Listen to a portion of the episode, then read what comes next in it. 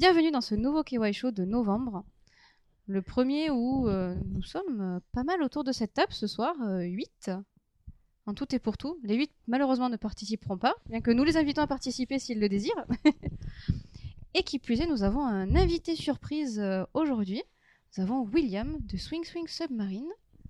William, bienvenue. Ouais, salut, ça va bien? Bah ouais, très bien.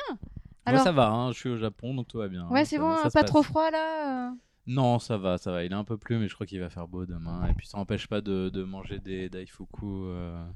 Comment ça s'appelle déjà des... À la fraise. C'est des mochi un petit peu plus gros, euh, fourrés euh, d'une fraise entière. Mmh. Et puis de boire de la açaï, et puis d'être quoi.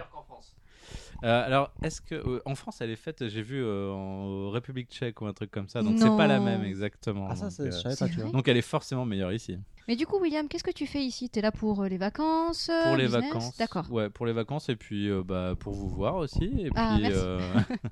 et puis ouais pour surtout pour les vacances on va dire. Mais bon, bref, je vois quelques personnes, un éditeur par-ci, des développeurs par-là, voilà. D'accord, ok. Ben, nous sommes ravis de t'avoir. Merci beaucoup de nous faire l'honneur d'être là ce Merci. soir. Invite. Et nous avons nos usual suspects avec euh, Juberne. Salut, c'est Juberne. euh, donc, euh, comme d'habitude, euh, alors voilà, vous pouvez me euh, trouver sur Twitter à @juberne. Euh, comment ça non? C'est ton bon Twitter? Ouais. D'accord. C'est Jules Berne. Je la refais. Voilà, salut, c'est Juberne. Vous pouvez me retrouver sur Twitter comme d'hab à Jules Berne. J-U-L-B-E-R-N. B-E-R-N. Euh, et donc, euh, je tweet et surtout, je retweet euh, des trucs sur le jeu vidéo, principalement japonais, et pas que sur la société, société japonaise un petit peu, et peut-être un petit peu de commentaire social. Donc, voilà. D'accord. Et à ta gauche, qui avons-nous? Alors, bah, comme d'hab, Chris. euh, Aujourd'hui, bah, merci euh, Jen de faire le, le host. Enfin, la Ouais. la hôtesse. Ça fait plaisir. Et euh, moi, euh, sur Twitter, c'est JacksonThéo euh, JP. Et, euh, et voilà, bah, comme d'habitude, euh, on va faire un petit podcast. Euh, c'est vrai que depuis. Ça fait depuis le Tokyo Game Show. Tokyo non? Game Show, voilà. Ouais, Ça fait un moment. D'ailleurs, le, le deuxième épisode du Tokyo il Game Show, il sortira, il sortira. bien avant celui-là. Donc Ok. euh, voilà. Et d'ailleurs, tu passes le, tu passes le mic à ton. euh, Oui, donc euh, Mathieu, euh, Twitter c'est whiteshock, at W-I-L-D-C-H-O-C.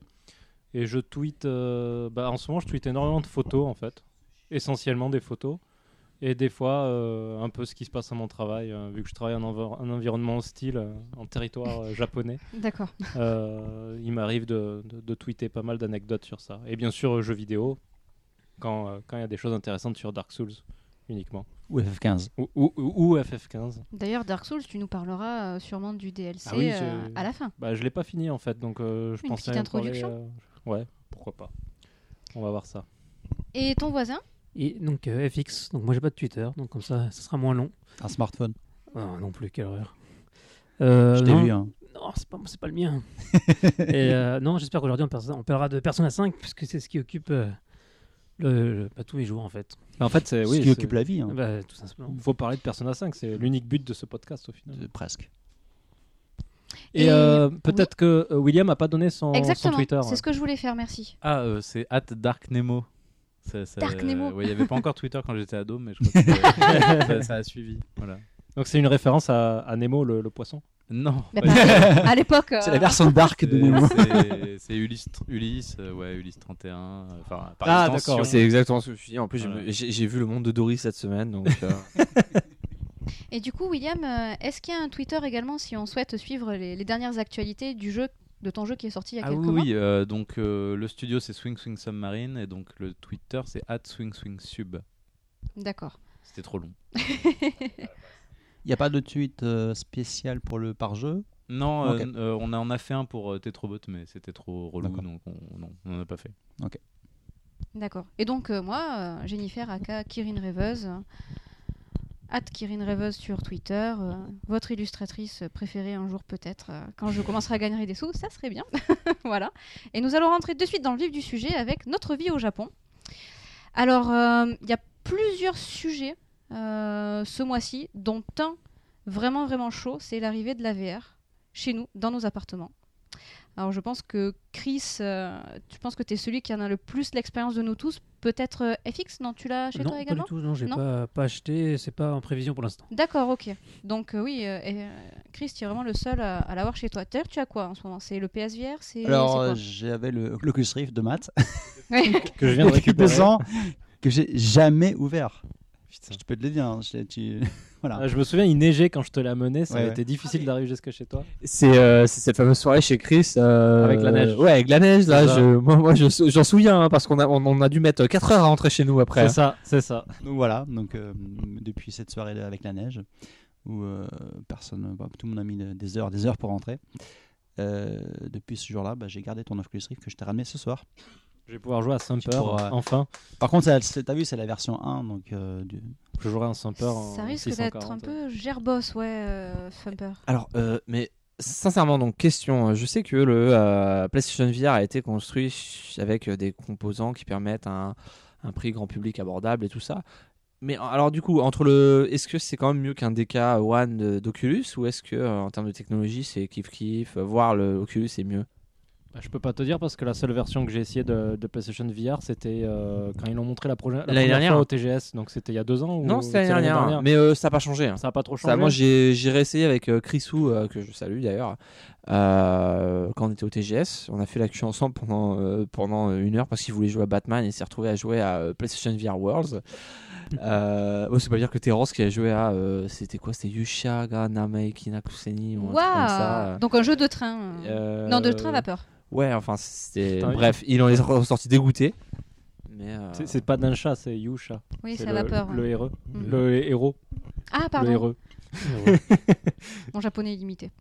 Bah, en tout cas, je sais pas, moi, moi, l'Oculus Rift, c'est vrai que j'ai testé plusieurs versions. Du, du coup, Euh, du coup, je me rappelle pas trop. Ouais, vas-y. J'ai pas répondu à la question de, Bah, de, de Jus, c'est-à-dire que c'était plus fin, mais pas tant que ça. Quoi. Voilà. Moi, franchement, je, je- moi, je me rappelle toujours, Matt, avec toi, avec, à l'époque, c'était, il y a, je sais pas, 4 ans de ça, hein, avec, avec Greg, euh, euh, ancien membre du podcast, mais alors vraiment il y a longtemps. On avait testé les- vraiment la, la version que tu avais, ouais. kickstarté, en fait. Euh, donc, la version que j'ai ramenée ce soir. Et, et à ce moment-là, on était quand même assez bluffés. Bah, c'était pas dégueu. Ouais. Non, non, mais bon, mais ça, ça fait très longtemps déjà. Donc, je t'avoue que je me rappelle plus du tout de, de la qualité euh, du truc. Moi, j'ai, ce que j'ai en- vraiment en tête encore, c'est les toutes dernières versions d'Oculus Rift que j'ai faites, que j'ai testé en fait à plusieurs salons et, euh, et même le Vive. Et c'est vrai que le PSVR est quand même en dessous au niveau de résolution. Ah, mais alors. mais ça n'empêche pas le, le- le- l'immersion que tu puisses que tu peux avoir sur certains jeux. Bah, euh, moi, euh, pour revenir à ce que Chris disait sur quand tu as acheté le, enfin quand tu as baqué le DK1 et que tu l'as reçu, qu'on l'a tous testé, euh, voilà, c'est la, c'est la villa en Sicile. La ville- Non, c'était en to- ouais, Toscane. Ah non, c'était à Toscane, Toscane, à Toscane. La Toscane. Et euh, j'ai trouvé ça incroyable. Bon, alors après, au bout de 5 minutes, j'avais un peu envie de vomir, mais euh, Bah, c'est ça, en fait, je pense que les améliorations étaient faites au niveau de, de tout ce qui est. je pense que euh, c'est le logiciel. En fait, en fait, c'est les algorithmes.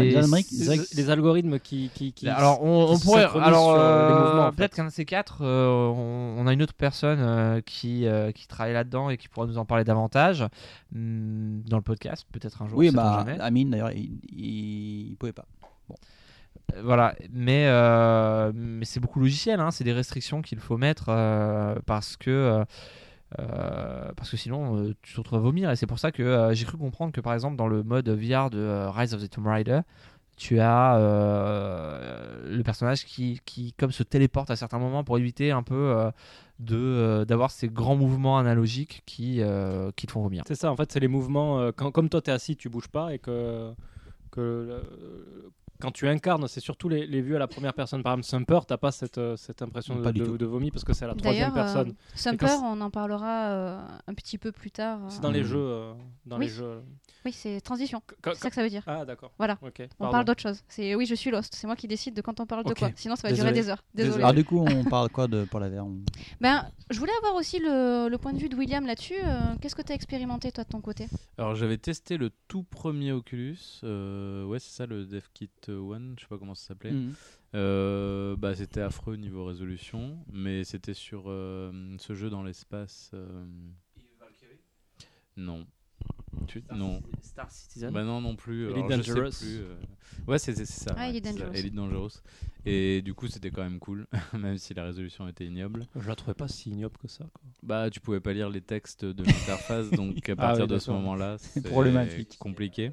Bah, t'as pas de texte dans la maison en Toscane. Bon, mais de toute façon, c'était juste le, le, le, le kit one, donc euh, c'était pas fait pour être euh, pour rester quoi.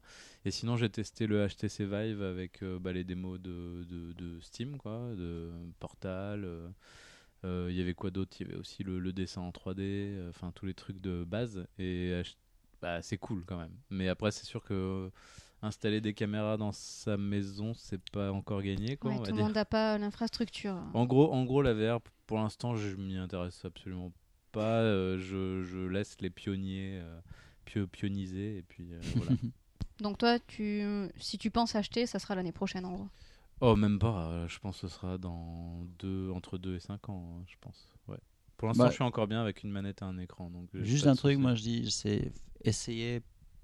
Enfin, il faut, faut essayer Sumper en VR. Et ça met tout le monde d'accord. C'est, j'arrive toujours pas à comprendre comment ils ont réussi à faire un jeu qui est aussi parfait pour la VR. Je pense, je pense même pas qu'ils y, aient- ils y aient pensé dès le départ. hein. C'est, ça fait à mesure que c'est arrivé. Mais c'est un jeu qui tellement, qui, même avec la vitesse qu'il a, il n'y a aucun effet de, de, de vomi, euh, de, de, malaise. Il n'y a rien du tout. C'est, c'est, c'est sur un rail. hein. donc euh, voilà. Et c'est la troisième personne parce qu'on voit, là, on voit l'espèce de scarabée de loin. Donc euh, c'est juste parfait pour l'immersion VR, en plus avec l'imagerie qu'il y a autour du jeu. Et on a cette sensation de vitesse. Je, moi, je, moi, je me penchais carrément dans, dans les virages. tellement- Enfin, on a vraiment l'impression dans le jeu. quoi. C'est c'est vraiment impressionnant. quoi. Et le rythme euh, frénétique. Mais on en parlera plus tard. On aura plein de choses à dire Ouais. dessus, euh, je pense, oui. Puis autre chose euh, qui nous tient tous à cœur, parce qu'on a tous été, euh, enfin tous les gens qui habitent au, au Japon ici, on est allé au mariage donc de, de FX. Donc félicitations à FX. Eh merci beaucoup. Un très très beau mariage, c'était vraiment euh, très très sympa. euh, Et je pense que du coup, Jus, tu as travaillé pour ce mariage Mais également. t'es- D'ailleurs, tu es le dernier qui n'est pas marié. Voilà. Allez. Il n'y a pas de message. Ne te sens D'accord, pas ok, stressé. bon, ben, je sais pas. Non, non, mais si, parce que euh, mon, mon vrai boulot, euh, c'est d'être, euh, c'est de euh, tenir, euh, euh, donc, euh, avec euh, donc, euh, madame à la maison, euh, euh, on tient ensemble une. euh, et, Ma- et- et Mathieu, hein, qui, euh, qui travaille avec nous aussi, Au fil du Japon. au fil du Japon, une boîte qui s'appelle Au fil du Japon, qui est euh, spécialisée dans le conseil voyage au Japon. et on fait à peu près tout ce que vous pouvez nous demander de faire en termes de voyage au Japon. Bon, sauf si c'est un peu trop sexuel à Kabukicho, hein, là, ça peut, là c'est, c'est en axe quand même. hein. Mais et du coup, FX m'avait gentiment demandé si je pouvais arranger l'autocar pour le mariage. Le changement en kimono pour euh, toute sa famille. hein. Il y avait juste 20 personnes et euh, ça a été euh, beaucoup de logistique, mais c'est très bien passé. Une très bonne organisation. J'ai été très bien habillée aussi en kimono, c'était parfait. Fabuleux, fabuleux. Et toute ma famille fut vraiment ravie, donc euh, merci encore. Non, mais pas de souci, hein, le plaisir était pour moi. Franchement, je pense pas que euh, pouvoir faire ça pour un pote, euh, il y ait vraiment de choses, enfin, plus, euh, plus gratifiantes quand tu fais ce genre de boulot. Donc, euh, c'est moi qui te remercie. Et Mathieu également, euh, qui a mis à, à disposition ses talents de photographe aussi. Tout à fait, de très belles photos. Ouais, merci. Franchement, pareil. euh, tout Donc, euh. Donc si un jour sur son Instagram vous voyez passer des, des photos de mariage japonais, bah, vous saurez de qui il s'agit. Ah bah, elle est déjà passée en fait. Eh ben voilà, Non, bah voilà. magnifique. Bon, très bien. Et euh, peut-être euh, William veut peut-être raconter un peu euh, Tout à fait, sa oui. découverte du Là, Japon. là- là, ça fait ça fait quoi? Ça fait trois jours que tu es arrivé, c'est ça? Modernité. Non, mais, non, non. mais- mais- mais William, on nous, on s'est rencontrés il y a très longtemps, déjà au Japon, d'ailleurs, pas la première fois. Oui, oui, oui, c'était il y a deux ans, TGS 2014. Euh, J'étais venu avec Tetrobot et je crois un début de Seasons, euh, un truc comme ça. Et euh, alors, euh, je me souvenais plus qu'on s'était rencontrés. Exactement, je me souvenais avoir rencontré des Français, avoir été dans un bar à Kitasenju et tout ça. Mais, euh, mais qui exactement, je ne sais plus. Bon, enfin voilà, maintenant je, je- je me souviens. Ta maman nous fait des signes, oui, parce que nous avons la chance d'avoir la maman de William avec nous. C'est ça. Voilà. Qu'est- qu'est- C'était pourquoi Apparemment, tu avais passé une, une- une bonne soirée. Ah, Non, non, non, non, non. Non, pas du tout. Euh, mais ouais, donc on s'était vus et puis, euh, et puis après, euh, on s'est redécouvert à travers euh, Marc de la Dev Team, euh, un podcast que je que j'anime avec Marc euh, sur donc Radio Kawa. Et puis euh, et puis bah voilà. Et du coup, euh, bah, maintenant, on dort chez vous, on va dans vos émissions. D'ailleurs, à quand le, le, le podcast Dev Team Cross euh, Ah bah Parce que, bientôt. ouais. À mon avis, à mon avis, ça ne va pas tarder. Il va falloir le faire à chronocapsule alors. Ah oui, la guest house, ouais, ça pourrait, ça pourrait Ah, se faire. Si, si, parce que normalement, je pense que je reviendrai en mai ou juin prochain parce qu'il y a plein de trucs qui vont se passer. Genre euh, le Tokyo Indies Fest et puis le Beat Summit euh, juste après. Alors attends, là tu m'apprends une nouvelle, je, je savais ouais, pas. alors. Le ouais, Tokyo en fait, Indies Fest va se refaire cette année- en 2017 Euh. Oui, je crois bien. D'accord. Euh, le- Parce que il y avait, il y avait, en fait, ils avaient fait en 2015, si je dis pas de conneries, 2015, ouais. c'est ça, bah, donc c'est cette année. Ils avaient fait un, un Tokyo Indies Fest hein, la première fois parce qu'ils avaient, bon, en gros, pour un peu par concurrencer forcément, parce que ouais, à Tokyo ils ont leur, leur Beat Summit, donc nous aussi on va faire notre Tokyo Indies Fest. C'est Alex qui Et c'est Alex, qui ouais, qui en fait qui avait organisé ça. Et la- l'année suivante, euh, eh ben, ils l'ont pas fait. Donc moi je pensais que c'était tombé à l'eau complètement, mais Ben, moi j'ai rencontré Kevin, euh, Kevin Lim ah oui, de, de Tokyo Indies Fest. Et il a dit qu'ils n'avaient pas fait de, de salon cette année, euh, en 2016, et qu'ils en feraient un euh, l'an prochain. ah génial, c'est une bonne nouvelle ça. Donc, euh, je sais pas, c'est peut-être une excuse, j'annonce. C'est c'est génial, c'est génial. Non, je crois qu'ils vont bientôt mettre le site euh, en Puis route. même, enfin, c'est- Et, euh, exclusivité. et donc, ce qu'on m'a dit, c'est que le Beat Summit, ce serait juste après, le week-end Ah, donc c'est Waouh. printemps dans ces cas-là? Et ben, ce serait mai-juin. quoi. Ah, mai-juin aussi, quand même. Donc, alors, donc D'accord. Beat Summit, il reste comme, enfin, parce que les tout premiers Beat Summit, ils étaient en mars en fait. Et ils ont Ouais. repoussé ça plus tard. Bah, j'ai l'impression que là, c'est mai- mai-juin. D'accord. ouais. À Waouh, nous, à donc nous la c'est- chaleur, à nous le. Ah mais c'est fou parce que c'est quasiment en même temps quoi. Enfin, Bah ouais, mais ça, ça va justement, ça va, ça va bien se goupiller en fait. ouais. Donc tous ceux qui voudront venir au Japon pour euh, faire des événements, ils pourront faire les deux. Après, alors bon, ça c'est le voyagiste qui dit ça, mais euh, je pense que la... non non non non, mais les, les deux dernières semaines de, euh, de entre les deux dernières semaines de mai et le tout début juin, c'est un des, des meilleurs moments à l'heure actuelle pour venir au Japon Hmm. parce que euh, bon alors le printemps c'est même pas la peine, hein, euh, surtout euh, ne venez pas, hein, sauf si vous aimez bien voir des chinois secouer des, des dire. sakuras pour euh, pour prendre des belles photos. Euh, et euh, juillet août, euh, il fait chaud, vous allez mourir, vous avez pas envie de venir. Donc euh, non, fin mai, début juin, je pense que c'est parfait honnêtement. Donc Ça si j'arrive à ramener Marc mai- en mai-juin, ça m'étonnerait, mais enfin bon, on pourra peut-être faire un Dev Team Cross Kawaii. Très bien, donc de bonnes nouvelles pour l'année prochaine, l'Indie Fest et Beat Summit. Très bien, on se donne rendez-vous là-bas alors. Pas de problème. Moi j'habite pas au Japon, mais je sais des trucs. qui- ah mais là tu nous as Passer au pris un truc. hein, Tu évolues dans d'autres sphères, c'est pour ça. ouais. Nous n'avons pas accès aux mêmes informations. Exactement.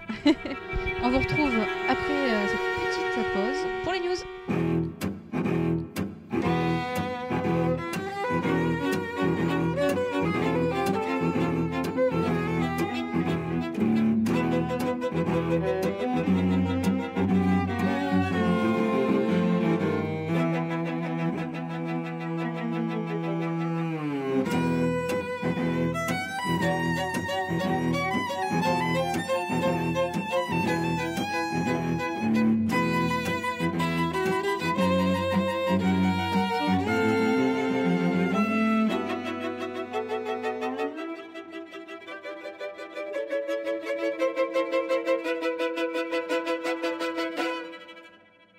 Voici de retour pour les news. Et bien sûr, une fois n'est pas coutume, nous allons parler du meilleur jeu de l'univers de l'année du siècle, que dis du millénaire Final Fantasy XV. Jus, c'est à toi. Alors, il Le paraîtrait que la démo est enfin disponible uniquement au Japon, malheureusement, c'est ça? Je pense qu'on y a joué juste avant là. En fait, euh, il y a eu un- un- un- une émission euh, en live hier avec le réalisateur du jeu qui euh, faisait euh, un rapport du Paris Games Week où il a rencontré des gens, il a bu des bières, il s'est bien marré, voilà. Et tout d'un coup, il a dit au fait, demain sur le PSN japonais exclusivement, en japonais exclusivement, la, la, moitié du premier chapitre du jeu en démo gratuite, basé sur la version finale master du jeu, donc qualité graphique maximale et tout ça, et Bon, bah, tout le monde s'est dit Ah, mais très bien. hein. Et euh, bon, on vient de l'essayer. Moi, j'ai demandé à Mathieu de la télécharger parce que euh, celui-ci a un écran euh, Sony 55 pouces de Nanti. Mais euh, la réaction générale fut, comment dire, euh, tiède. Qu'est-ce que vous en avez pensé, Mathieu? Je trouvais les cailloux très, très mal modélisés. Merci, merci. Merci de cet avis qualitatif. Et j'ai trouvé, j'ai trouvé, alors ça c'est véridique et c'est sans troll, j'ai trouvé les photos de bouffe moins belles que ce qui avait été montré dans Famitsu. Ah, tu veux dire qu'elles étaient de meilleure qualité? Dans Famitsu, elles étaient Dans plus Famitsu. belles. La ver- Donc la version imprimée. Donc conclusion, imprimez votre jeu, il sera plus beau. voilà. Voilà. C'est ça, c'est ça. FX. J'ai pas d'avis particulier sur cette superbe boîte euh, qui fait des, des RPG. Non mais alors même moi, euh, je pense que j'ai ma réputation euh, vis-à-vis des jeux Square Enix et Final Fantasy n'est plus à faire à ce stade. Mais euh, autant le alors je comprends quelque part l'idée de cette démo qui se veut rassurante sur la qualité finale du jeu, euh, graphique, technique. euh, et c'est vrai que ce qu'on a vu, hein, Chris, je pense que tu me rejoins. c'est rassurant pour l'état mécanique du jeu j'ai envie voilà Juste rappelle-nous, cette démo, c'est quoi? C'est un moment donné dans le- dans l'histoire ou c'est tout le début du jeu? C'est tout le début du jeu, les- la première heure. La première heure du jeu.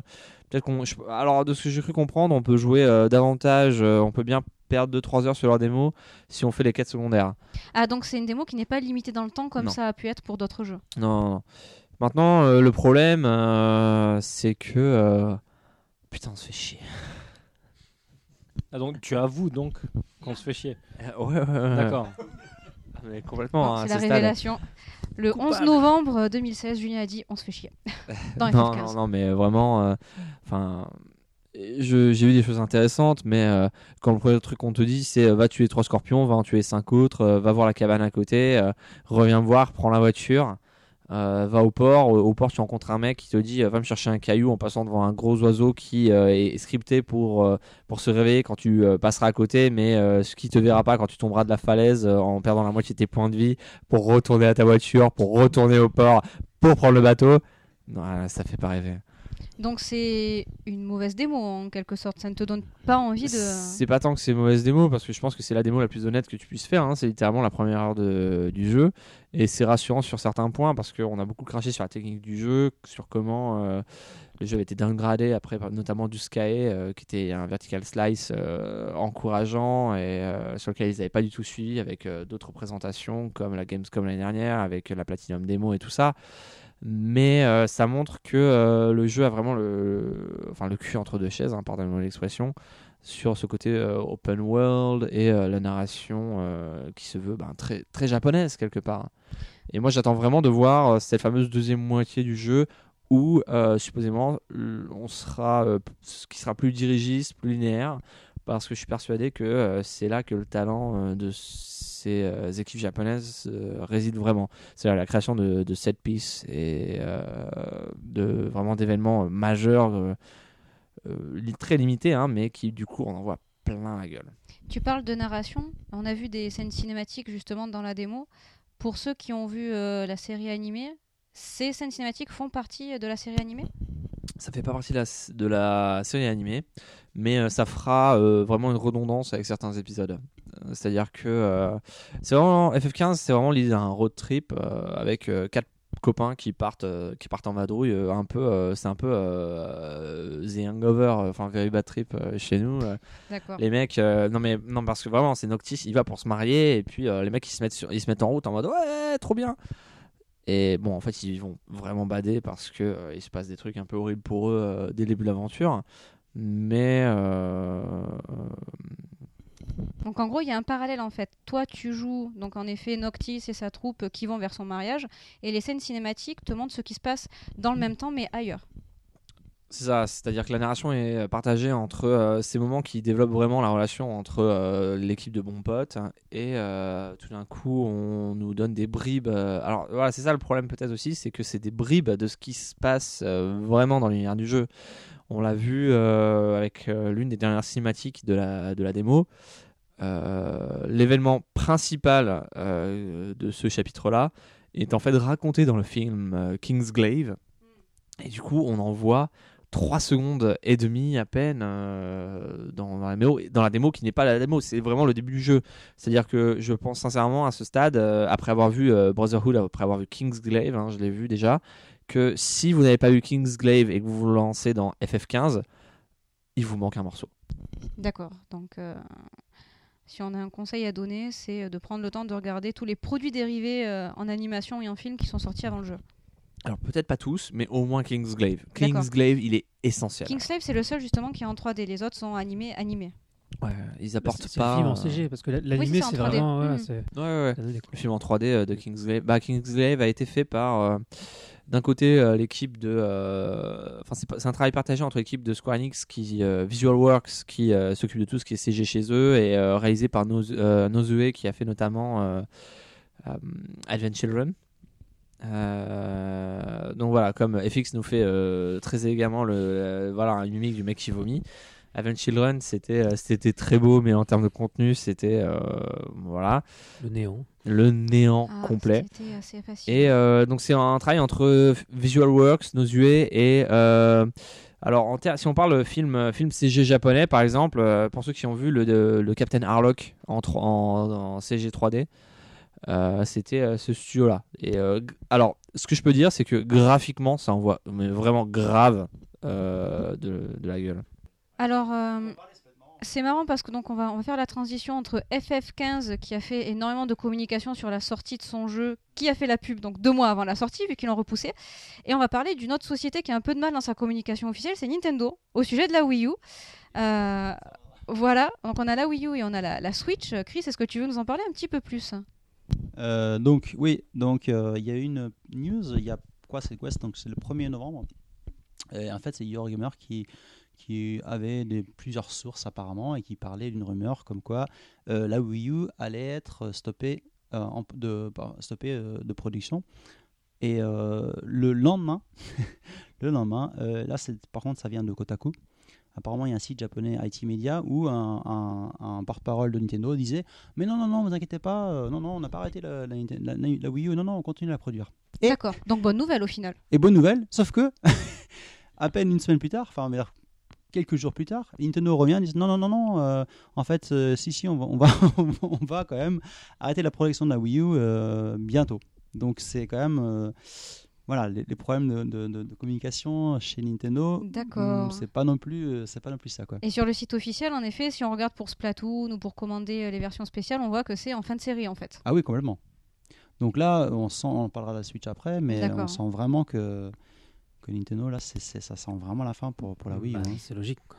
Eh bien, pourquoi c'est pas logique, euh, euh. ne pas parler de la Switch maintenant? Ah bah vas-y. euh. Voilà, allons-y. Tiens, mais William, on t'a pas beaucoup entendu euh, depuis le début. euh, Oui. ça, tu peux dire hautement. Voilà. qu'est-ce que qu'est-ce que tu penses de la Switch? Oula, euh, alors la Switch, euh, bah, j'avais loupé. Non, j'avais fait la sortie de, de la Wii. Euh, j'avais acheté la Wii dès la sortie sur Mhm. les Champs-Élysées. euh, tout ça, c'était super. Si, si. Ouais, Ah, vraiment. Ju- Julien et, et- Mais, j'étais là, on j'étais dans la queue. en j'étais dans la- je devais être dans les dans les 10 Si premiers dans la vous, file Le au destin. Virgin. J'étais pas loin derrière, alors. J'étais vraiment pas loin derrière. On a, il est possible que tu qu'on ait été acheter du Mais quick Chris aussi. ensemble parce que j'ai été euh, chercher euh, à était là. bouffer avec euh, des gens.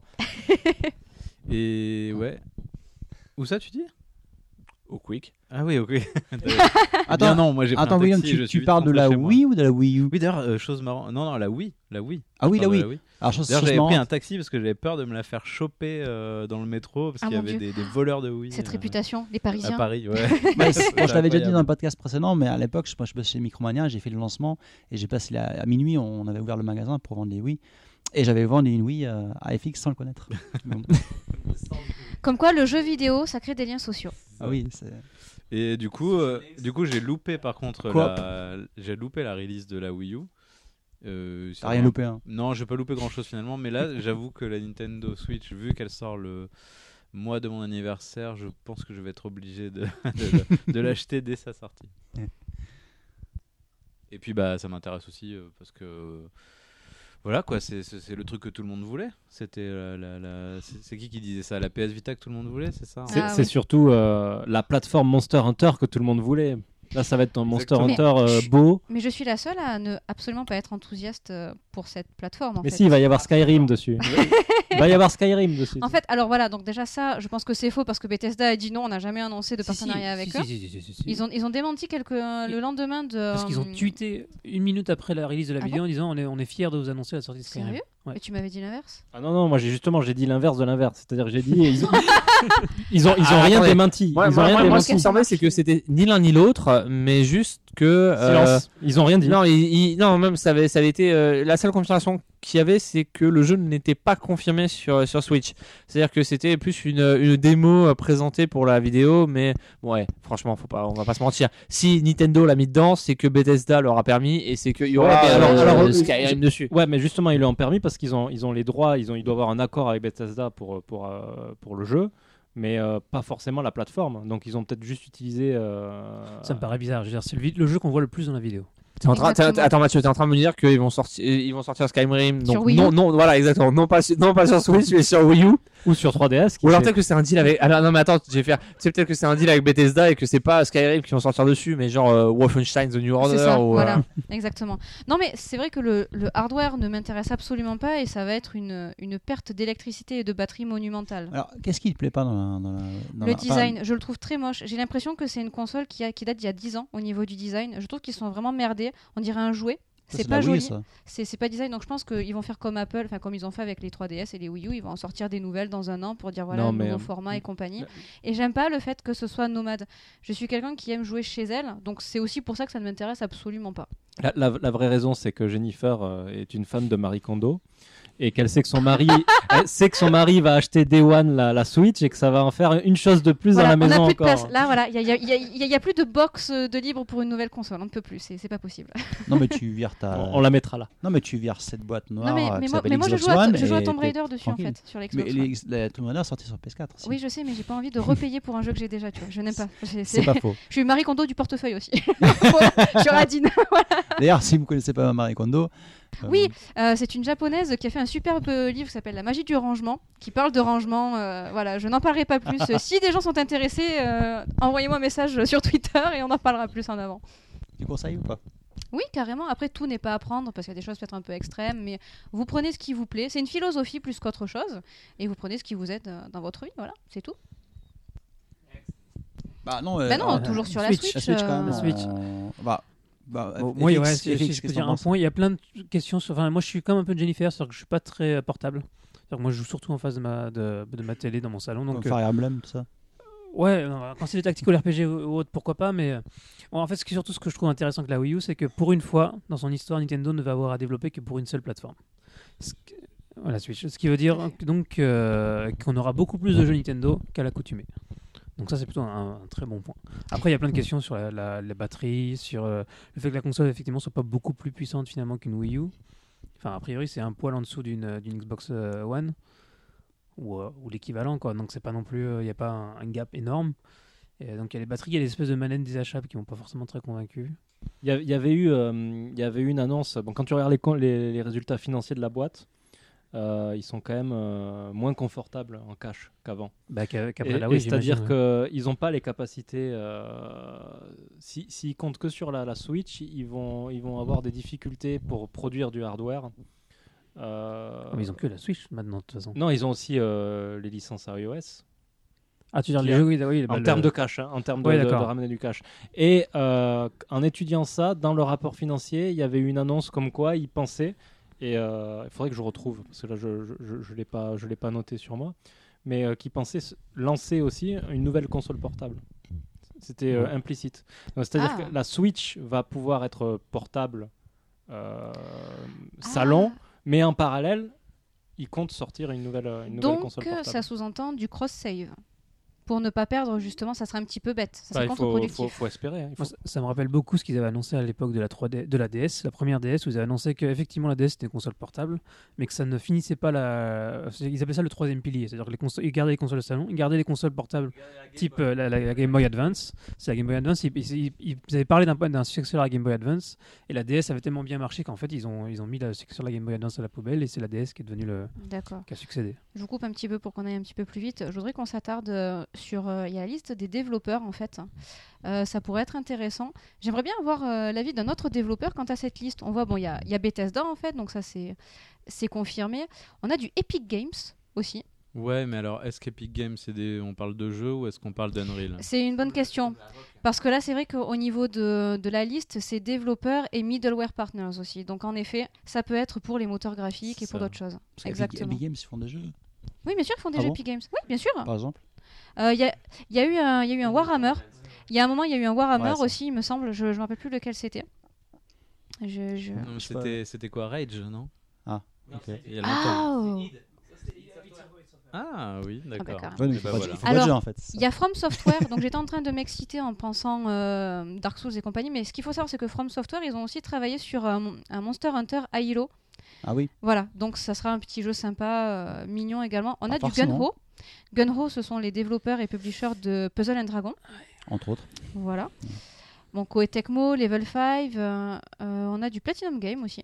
Ouais. Sega, évidemment. Grasshopper, j'ai vu passer aussi. Oui, euh, il y a du Square Enix. Attends, je vérifie. Pour... Oui, il y a Grasshopper, Ouais. tout à fait. Il Je y a, pense que il y a Spike, il y a Square Enix, il y a THQ, 11 qui a été Ubisoft. Ça, c'est il vraiment Atlus. c'est que y a, y a, la Wii U a jamais eu ça en 2-3 Oui, ans ça de fédère Là, énormément. en, en- en une vidéo, ils ont Ouais, le enfin, soutien de, je sais pas, Là, c'est des, des éditeurs qui ont dit qu'ils avaient, qui, euh, Oui. qui, peut- qui pourraient potentiellement développer dessus. Certes, Je veux dire, Il n'y a pas certes. forcément des jeux qui ont été annoncés derrière. Attention, on a Telltale Games, qui est très connu Ah oui. donc pour ses séries Walking Dead, euh. The Wolf Among Us, donc des, plus ce des, sera... des visual novels en quelque sorte occidentales, donc ça peut être très intéressant. C'est euh, Oui, bah, comme, vraiment une comme liste, sur euh, iPad. mm, tout à fait. Bon, du coup, on va s'arrêter pour, juste euh, un truc pour ajouter par rapport au- à la communication de, de la Swift. De la, j'ai envie de, j'ai toujours envie de dire Swift. Je sais pas pourquoi. Ça, c'est le truc pour faire le ménage. Ouais, ou c'est- le, bah, le système de paiement aussi. euh. Ouais, Ah Swift, oui. ouais, c'est ça. Mais en tout cas, euh, la Switch, euh, moi, ce qui m'a vraiment choqué, enfin choqué, ce qui m'a vraiment percuté, c'est le, la, la vidéo de lancement. En fait, on voyait que des, des trentenaires, en gros, qui avaient des super beaux appartes, euh, dans, je sais pas où, à New York, euh, avec des lofts incroyables. Et, euh, et, et- et- ils étaient tous, euh, voilà, ils avaient une vie un peu, voilà, busy. Et puis voilà, et, hop, ils prennent leur, leur, leur, leur Switch et ils vont partout. Ils peuvent y jouer. euh, Ils jouent avec leurs potes. et il n'y a aucun moment où on, voit, où on voit une famille jouer ensemble avec des enfants. Aucune fois. Et ça, c'est vraiment un grand, grand switch. Justement, peut-être que si c'est le nom switch, euh, c'est un peu le switch de politique parce que on verra par la suite. hein, peut-être que ça va changer. Et peut-être que justement, comme Matt disait, peut-être qu'ils vont avoir une, une, une console portable vraiment pour les enfants à côté. C'est possible. Hein.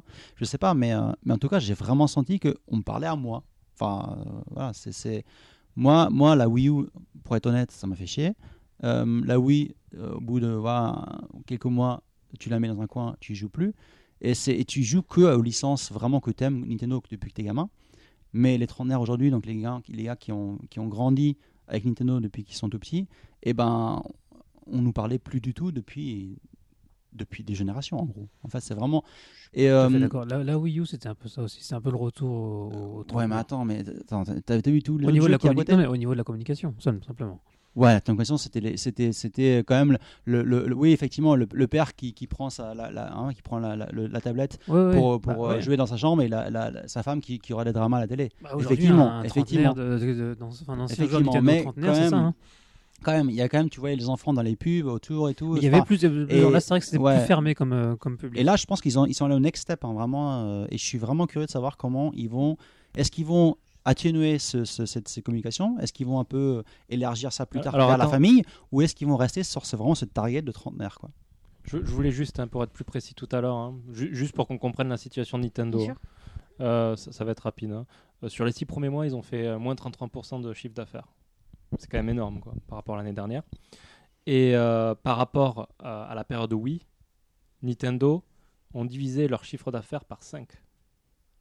Et donc c'était euh, le président qui avait, euh, c'était à Bloomberg, qui avait euh, dit clairement, alors c'est en anglais, je vais essayer de, de le traduire, mais qui a dit que en gros, la Switch est une part, euh, une partie d'un plan plus grand euh, qui va inclure beaucoup plus euh, d'accessoires, Ah, euh, de, de line-up profond, D'où la nouvelle portable dont tu D'accord. line-up, Mhm. du software et si possible avoir une meilleure technologie. Donc donc c'est c'est juste des si on lit entre les lignes, ils l'ont pas dit clairement, mais si on lit entre les Mhm, lignes, ça, voudrait dire qu'il va y avoir du nouveau hardware qui va arriver. Bon, alors après ces superbes chiffres euh, de Mathieu sur, euh, sur la Switch, la Wii U et, et tout ça, tout ça. Parlons de quelque chose d'un peu moins sérieux, mais quand même euh, que Chris, sérieux, je lui tiens beaucoup à cœur. C'est un- une nouvelle série live inspirée donc de Yakuza 6. Et, euh, et ce qui est intéressant, c'est que tous les ans, euh, Sega organise son festival. Et là, celui de cette année, en décembre, euh, donc le mois prochain, 66 personnes euh, ou joueurs seront choisis pour voir justement euh, le trailer de ce nouveau drama. D'ailleurs, si vous voulez en faire partie, on ne sait jamais si vous êtes à Tokyo à ce moment-là, il y a un site, depuis le site justement du SegaFest, sur lequel vous pouvez vous inscrire pour faire partie de ces 66 personnes. Et le trailer sera visionnable dans un cinéma qui est situé à Shinjuku, Kabukicho, là où se situe l'action principale de Yakuza 6. Petit clin d'œil au jeu. Alors pour la suite des news, la dernière news du moment, c'est le retour de King of Fighter dans les salles d'arcade japonaises. Alors, euh, tu peux nous en parler un petit peu rapidou? Bah, vite fait, c'est-à-dire que c'est pas juste KOF en fait, c'est euh, Street, euh, Street 5 aussi qui arrive euh, enfin en arcade. C'est-à-dire deux jeux qui manquaient cruellement au paysage de l'arcade japonaise.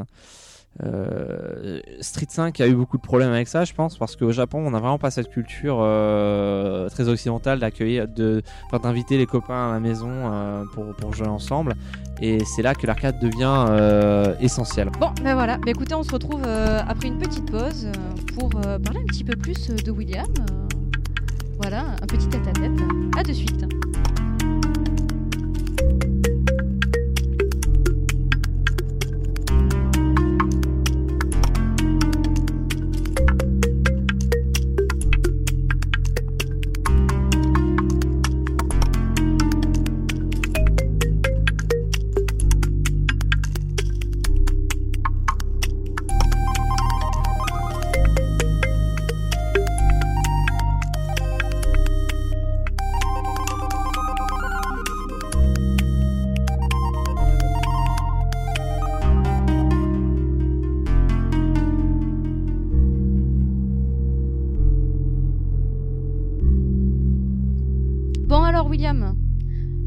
Là tranquille au Japon, donc euh, là c'est ça te permet de, de réfléchir euh, à la suite de Seasons. Euh, C'est quoi tes plans pour l'année prochaine? Bah, euh, là, dès que je vais revenir, je vais mettre en place un nouveau projet. En gros, il faut qu'on fasse un, une espèce de prototype ou alors une vidéo prototype euh, pour fin février maximum. Ah c'est rapide quand même, dans trois mois. C'est ça, ouais. Donc, euh, on a déjà l'équipe qui, commence à se monter. Donc, euh, voilà, ça sera à peu près la même équipe que Seasons. De toute façon, on reste assez fidèle.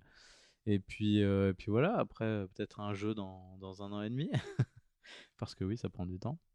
Et puis, voilà. Mais euh, et puis l'année prochaine, j'aimerais bien faire aussi plus de salons, plus de, plus de choses, euh, développer un peu plus euh, le côté visuel et, euh, le côté euh, communication avec les, avec les fans ou communication sur Internet qu'on avait un peu oublié euh, quand, euh, quand on a fait euh, Tetrobot et Seasons, tellement on était occupé, on va dire. Euh, il n'y a pas eu beaucoup d'interactions avec les joueurs de Seasons jusqu'à présent? Pas énormément. Enfin, disons que c'est cool parce qu'il y a des gens qui nous suivent et tout, donc euh, ça c'est super. Mais nous, on n'arrive pas toujours à, à prendre le temps de, de- de répondre à tout le monde.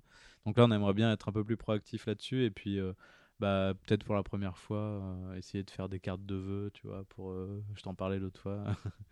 Euh, envoyer des cartes de vœux aux gens qui nous suivent et tout ça, être un peu plus professionnel tout en essayant d'être moins rigide sur notre communication. Donc, donc voilà. Et puis en, en voyant quelques acteurs là au Japon, je vois bien que c'est en tout cas ce que ce que- ce qu'aiment bien les les, Japonais. euh, Enfin voilà, moi quand je viens ici que je vois tous les goodies, des trucs comme ça, on n'ira pas jusque là, tu vois. Mais mais c'est vrai que ça donne envie de créer un espèce de de, de, de- d'univers étendu autour de nos jeux quoi faire des stickers line euh, faire des enfin des trucs euh, des trucs qui font que euh, nos jeux auront plus d'impact euh, que juste on fait le jeu il sort et après on passe à autre chose tout de suite. Tu, tu disais stickers line, ça, c'est, c'est- ça s'utilise en Europe, en France, tout ça maintenant? Line? Ça non, commence? je pense pas. Franchement je pense que personne connaît ou alors vraiment c'est un truc de niche. Euh. Je pense qu'il y a que ceux qui sont allés en voyage au Japon qui utilisent line et qui se disent euh, ah, je garde un peu de mon, du, ja- de mon voyage au Japon euh, dans mon téléphone mais, euh, mais c'est quand même bien, bien pratique mais bon euh, Facebook maintenant fait exactement la même chose il me semble hein, que c'est ouais, Facebook Oui, qui fait des fait. stickers perso Ouais, maintenant il y a des développeurs et des éditeurs comme Ouais, voilà. Riot pour League of Legends, ils ont fait leurs propres Vous- stickers aussi. Les, les gens qui habitent au Japon, vous n'avez pas fait vraiment la réflexion quand euh, Facebook a lancé les stickers que c'était euh, complètement une repompe, encore une fois, d'un d'un truc qui était déjà fait ailleurs? Non, parce que j'utilise pas les stickers sur Facebook. donc, Mais WhatsApp, il le fait aussi, je crois, non Je dis pas de conneries. J'utilise pas WhatsApp. Bah non, moi non plus, mais. Je ne connais pas. J'ai jamais Ah vu oui. de- Trop vieille. j'ai- J'ai pas vu de sticker sur WhatsApp. hein. Tu l'utilises encore là? Ouais, ouais, j'ai certaines personnes D'accord. qui sont réfractaires à Line, donc euh, je suis obligé de, Bah, Il faut les, faut les de convertir. hein. Ouais, c'est difficile. Il faut, faut les Difficile. convertir. Et en parlant de hum, l'univers étendu, en effet, du, du jeu et de ce que tu peux faire au niveau de la communication, il me semble que demain, euh, tu comptes aller au Picotachi. On a déjà parlé du Picotachi dans Oui, d'autres euh, d'autres podcasts, donc je pense que nos auditeurs sauront de quoi on parle. On, l'a parlé dans la- on en a parlé Voilà dans la aussi, Team aussi. exactement. Oui, d'ailleurs, d'ailleurs. ouais. C'est vrai, beau coverage de la part de tout le monde. Euh, ça peut être un, un bon, euh, un bon endroit aussi pour voir ce qui se fait, pas forcément en termes d'univers étendu, mais rien que pour parler avec les gens, peut-être ça peut donner des idées aussi. Ouais, carrément. Mais là, je vais me ramener dans un endroit où il y a plein de trucs euh, sur des jeux euh, méconnus, tu vois. Mais tu peux avoir un flyer et tout. Moi, j'arrive avec rien du tout. c'est la honte, quoi. Donc, il faut vraiment que je revienne euh, l'année prochaine pour, euh, pour, euh, pour montrer tous mes super goodies, mes dessous de. Mes, mes, comment, mes bocs là, des trucs comme ça. Non, mais hum, ouais, euh, Picodachi c'est cool. Enfin, on, faut- bon, on en a déjà parlé euh, dans, dans nos po- podcasts respectifs, mais c'est vraiment un endroit. euh, bah déjà, c'est un, un bar, c'est ça Ou un café plutôt un café. En fait, ils vendent pas d'alcool. Non, Il voilà, c'est un, pas. café et euh, je sais pas, je trouve l'endroit super agréable. En plus, c'est à Kishijoji, donc euh, c'est super, euh, comment dire, euh, calme, enfin, je trouve. Et hum, non, c'est pas calme. Bah, le café, il est calme, quoi. C'est posé, quoi. Le café est calme, ouais. Et, euh, et puis bah du coup, euh, ça a l'air d'être à la cool quoi quand on quand on montre euh, les, les jeux. ouais, ça ça à Montpellier, là où là où je où je suis, on a on n'a pas trop ce genre de choses et j'aimerais bien qu'on mette ça en place. Oui, d'ailleurs, c'est une question intéressante. Peut-être qu'en France, est-ce qu'il y a ce genre de rassemblement? Enfin, pas rassemblement, genre vraiment un Beat Summit, tout ça, parce qu'il y a le Stunfest, tout ça, mais est-ce qu'il y a comme ça des petits euh, indépendants qui font leur euh, rassemblement ou, ou- ou des- ils ont, qui ont des petits cafés ou champs de spot où les indés se, ressemblent, se rassemblent pour euh, montrer leur projet et tout Ouais, alors souvent c'est plus les développeurs qui se rejoignent Entre eux. entre eux, voilà, c'est ça, et on Mm. se montre pas forcément nos projets à Mm. part dans des salons comme euh, l'IGP qui s'appelait EIGD avant, Mm. ou le Stunfest, ou, euh, ou les Utopiales ou ailleurs. Euh, mais il faudrait que ça se fasse plus, tu vois. Qu'on... À Montpellier, on l'avait fait une fois, c'est-à-dire que vraiment, on avait essayé. Euh, Enfin, on, je dis on, euh, les développeurs en général, c'est pas forcément moi, mais on avait essayé de d'avoir un, un moment où euh, chacun amène son PC et puis euh, montre 5 minutes, tu vois. Mais c'est vrai que là, comment dire, si c'est trop souvent, il n'y a pas beaucoup d'avancées à montrer, ou alors les gens sont assez réticents à montrer des choses, je sais pas pourquoi.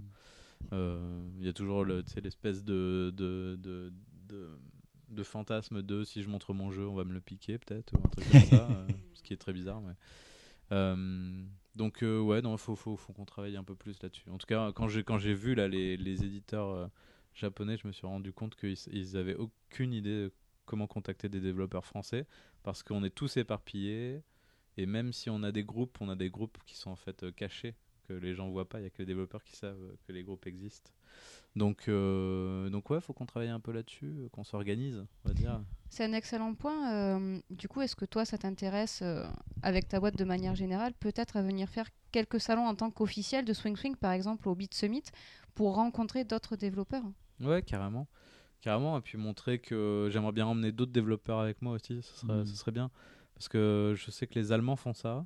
Ils viennent au Tokyo Indies Fest et ils ont un stand et, et ils ont, euh, tu vois, ils se mettent tous sous une même bannière. Et en France, on a encore un peu de mal à faire ça. On a le, le, le- je sais pas si vous vous souvenez, parce que vous, vous habitez au Japon maintenant, on a un peu le, on, on peut pas être chauvin totalement, quoi. On, on est très critique sur nous-mêmes et tout, donc, euh, donc, euh, ouais, Jules. J'avais, enfin, il y a quelques mois ou quelques années, je ne sais plus, j'avais cru remarquer un peu une réticence face à l'existence de cette euh, French Touch, euh, Ouais, qui- c'est dont, on avait tellement parlé que finalement, aujourd'hui, les gens ne veulent plus trop y être associés parce que ça voulait tellement tout et rien dire que euh, les Bah, gens ça ne voulait dire pas... surtout des trucs mauvais en fait. C'est-à-dire des, des jeux, euh, des jeux très très beaux et très très vides. Donc personne n'a envie de dire French Touch. C'est ouais, c'est pour ça. Mais ouais, enfin il y a une de toute façon une réticence à dire que t'es français parce que les gens vont pensent tout de suite que ça va être contre eux, ça va jouer contre eux.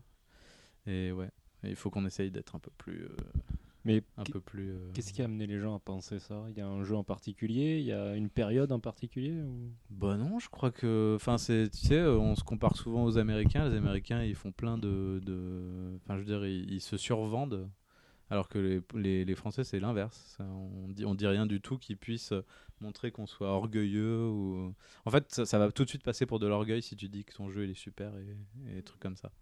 Donc du coup, on le fait pas. Bah, J'ai l'impression que c'est pas dans l'esprit français de, de s'enorgueillir de trop de choses, à part peut-être de la cuisine ou trucs comme Non, ça. mais, euh, c'est dans le business d'une manière générale en France, t'as l'impression que euh, c'est pas trop bon d'avoir euh, d'avoir du succès.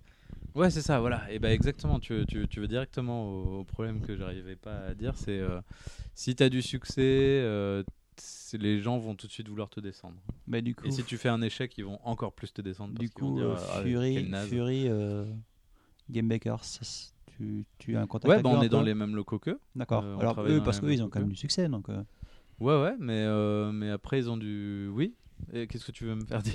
Non, non, je vais te faire dire juste. euh, euh, c'est- L'idée, c'est parce qu'ils ont. Voilà. Est-ce qu'il y a des gens. euh, Est-ce que, que dans, la- enfin, dans, parmi les indés, est-ce qu'ils ont une réputation un peu voilà, Non, mauvaise, non. entre guillemets à cause, non, à non, cause- la- la- voilà.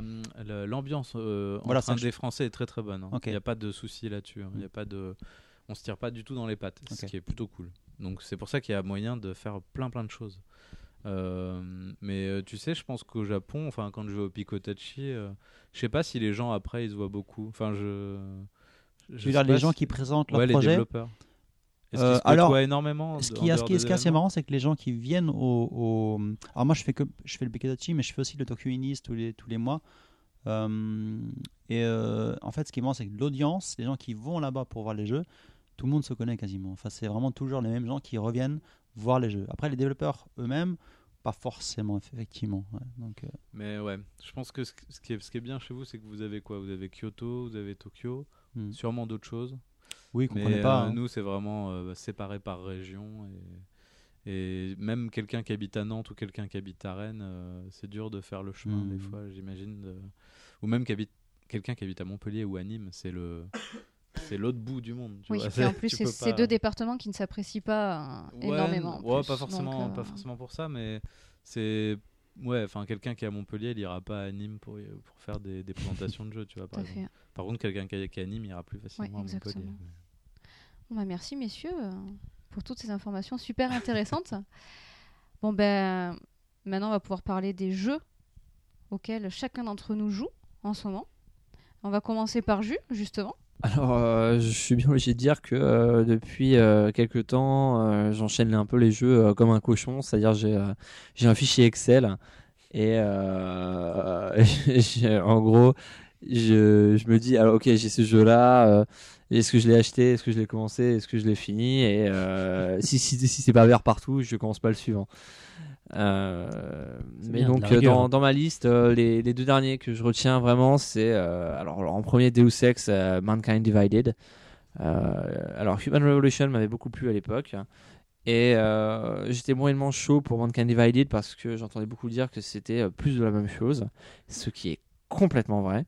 Mais après, comment dire, le, cet univers à Prague et le, la narration du, du titre en, en lui-même euh, le rend vraiment passionnant par moments. C'est quelque chose de très subtil. euh.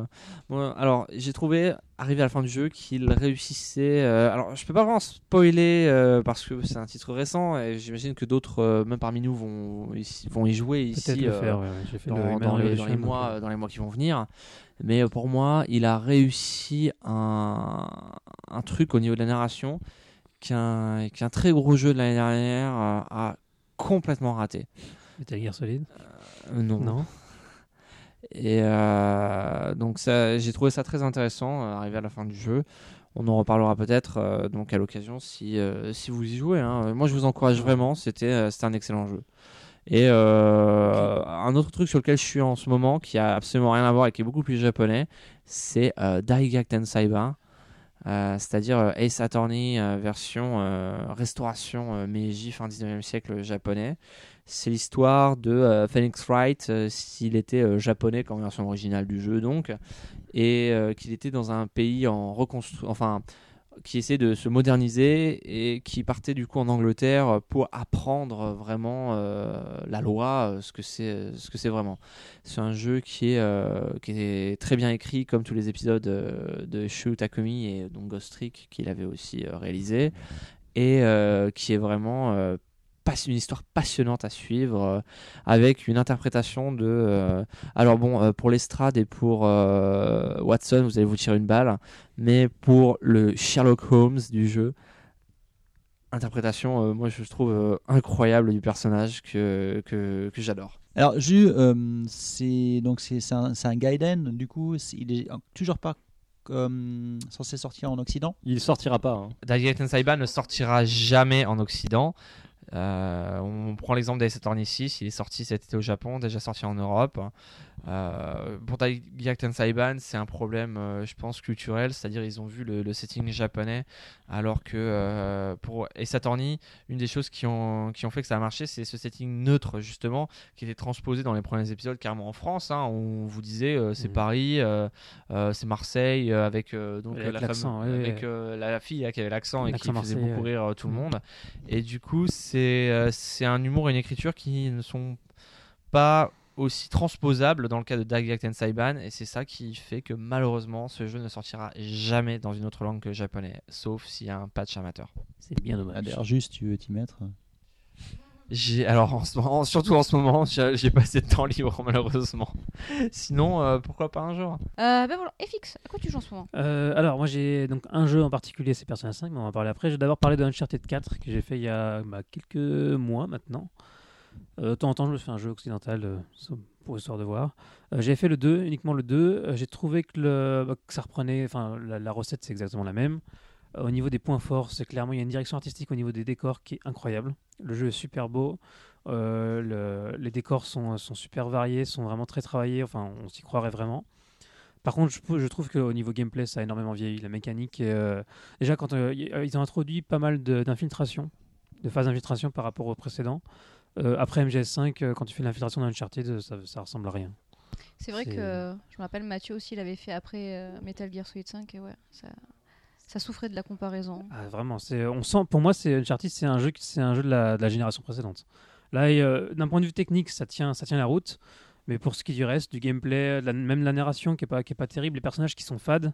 Et euh, bah, ce qu'on disait notamment avant, c'est que par- il y avait euh, pour pour le pour Naughty Dog de passer de, Last of Us à Uncharted 4, s'il y a une régression au niveau scénaristique.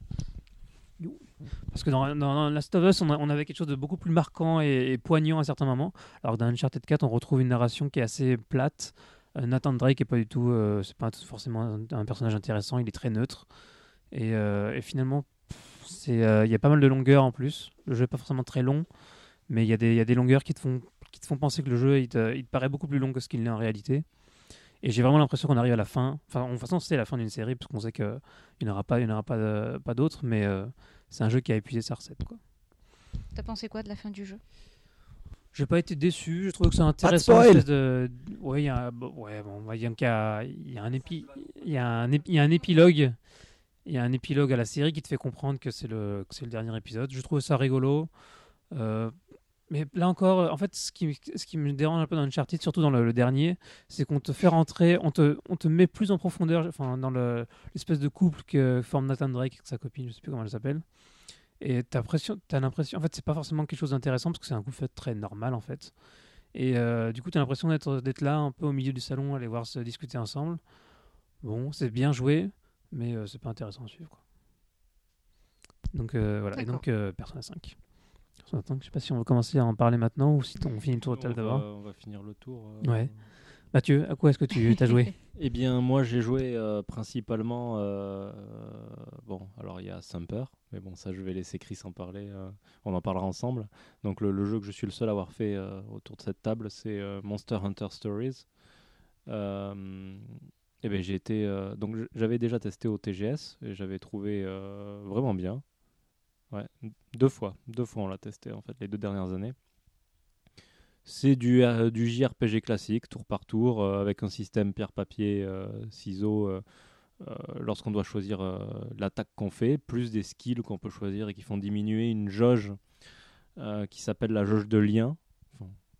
Elle s'appelle pas vu qu'il n'a pas été traduit en français, mais euh, si on le traduit littéralement, c'est la jauge de lien avec son, son, euh, monstre, puisqu'on on peut capturer des œufs qu'on fait éclore et qui nous donnent parmi euh, les, il y a 108 monstres différents, donc monstres récurrents de la, série de Monster Hunter, hein, qui deviennent notre petit compagnon et, et on crée des liens avec lui. Et quand la jauge de lien est au maximum, on peut le chevaucher et faire des attaques super puissantes, qui sont en général très rigolotes à regarder. C'est un petit peu d'animation. euh.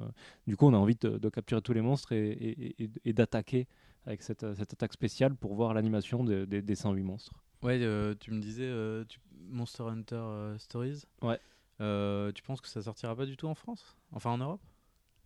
Il me semble que j'a- j'avais vu que c'était pas prévu en fait, mais euh, c'est triste. à vérifier.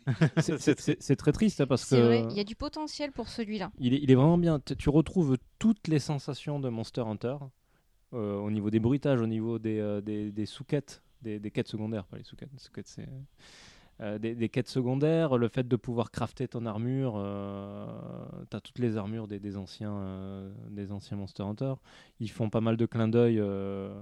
En fait, dans, le jeu, euh, c'est une, euh, une, une ability, euh, comment on dit en Une compétence spéciale euh, qui permet aux, euh, aux hunters, qui ne sont plus des hunters mais des riders, euh, de chevaucher les monstres.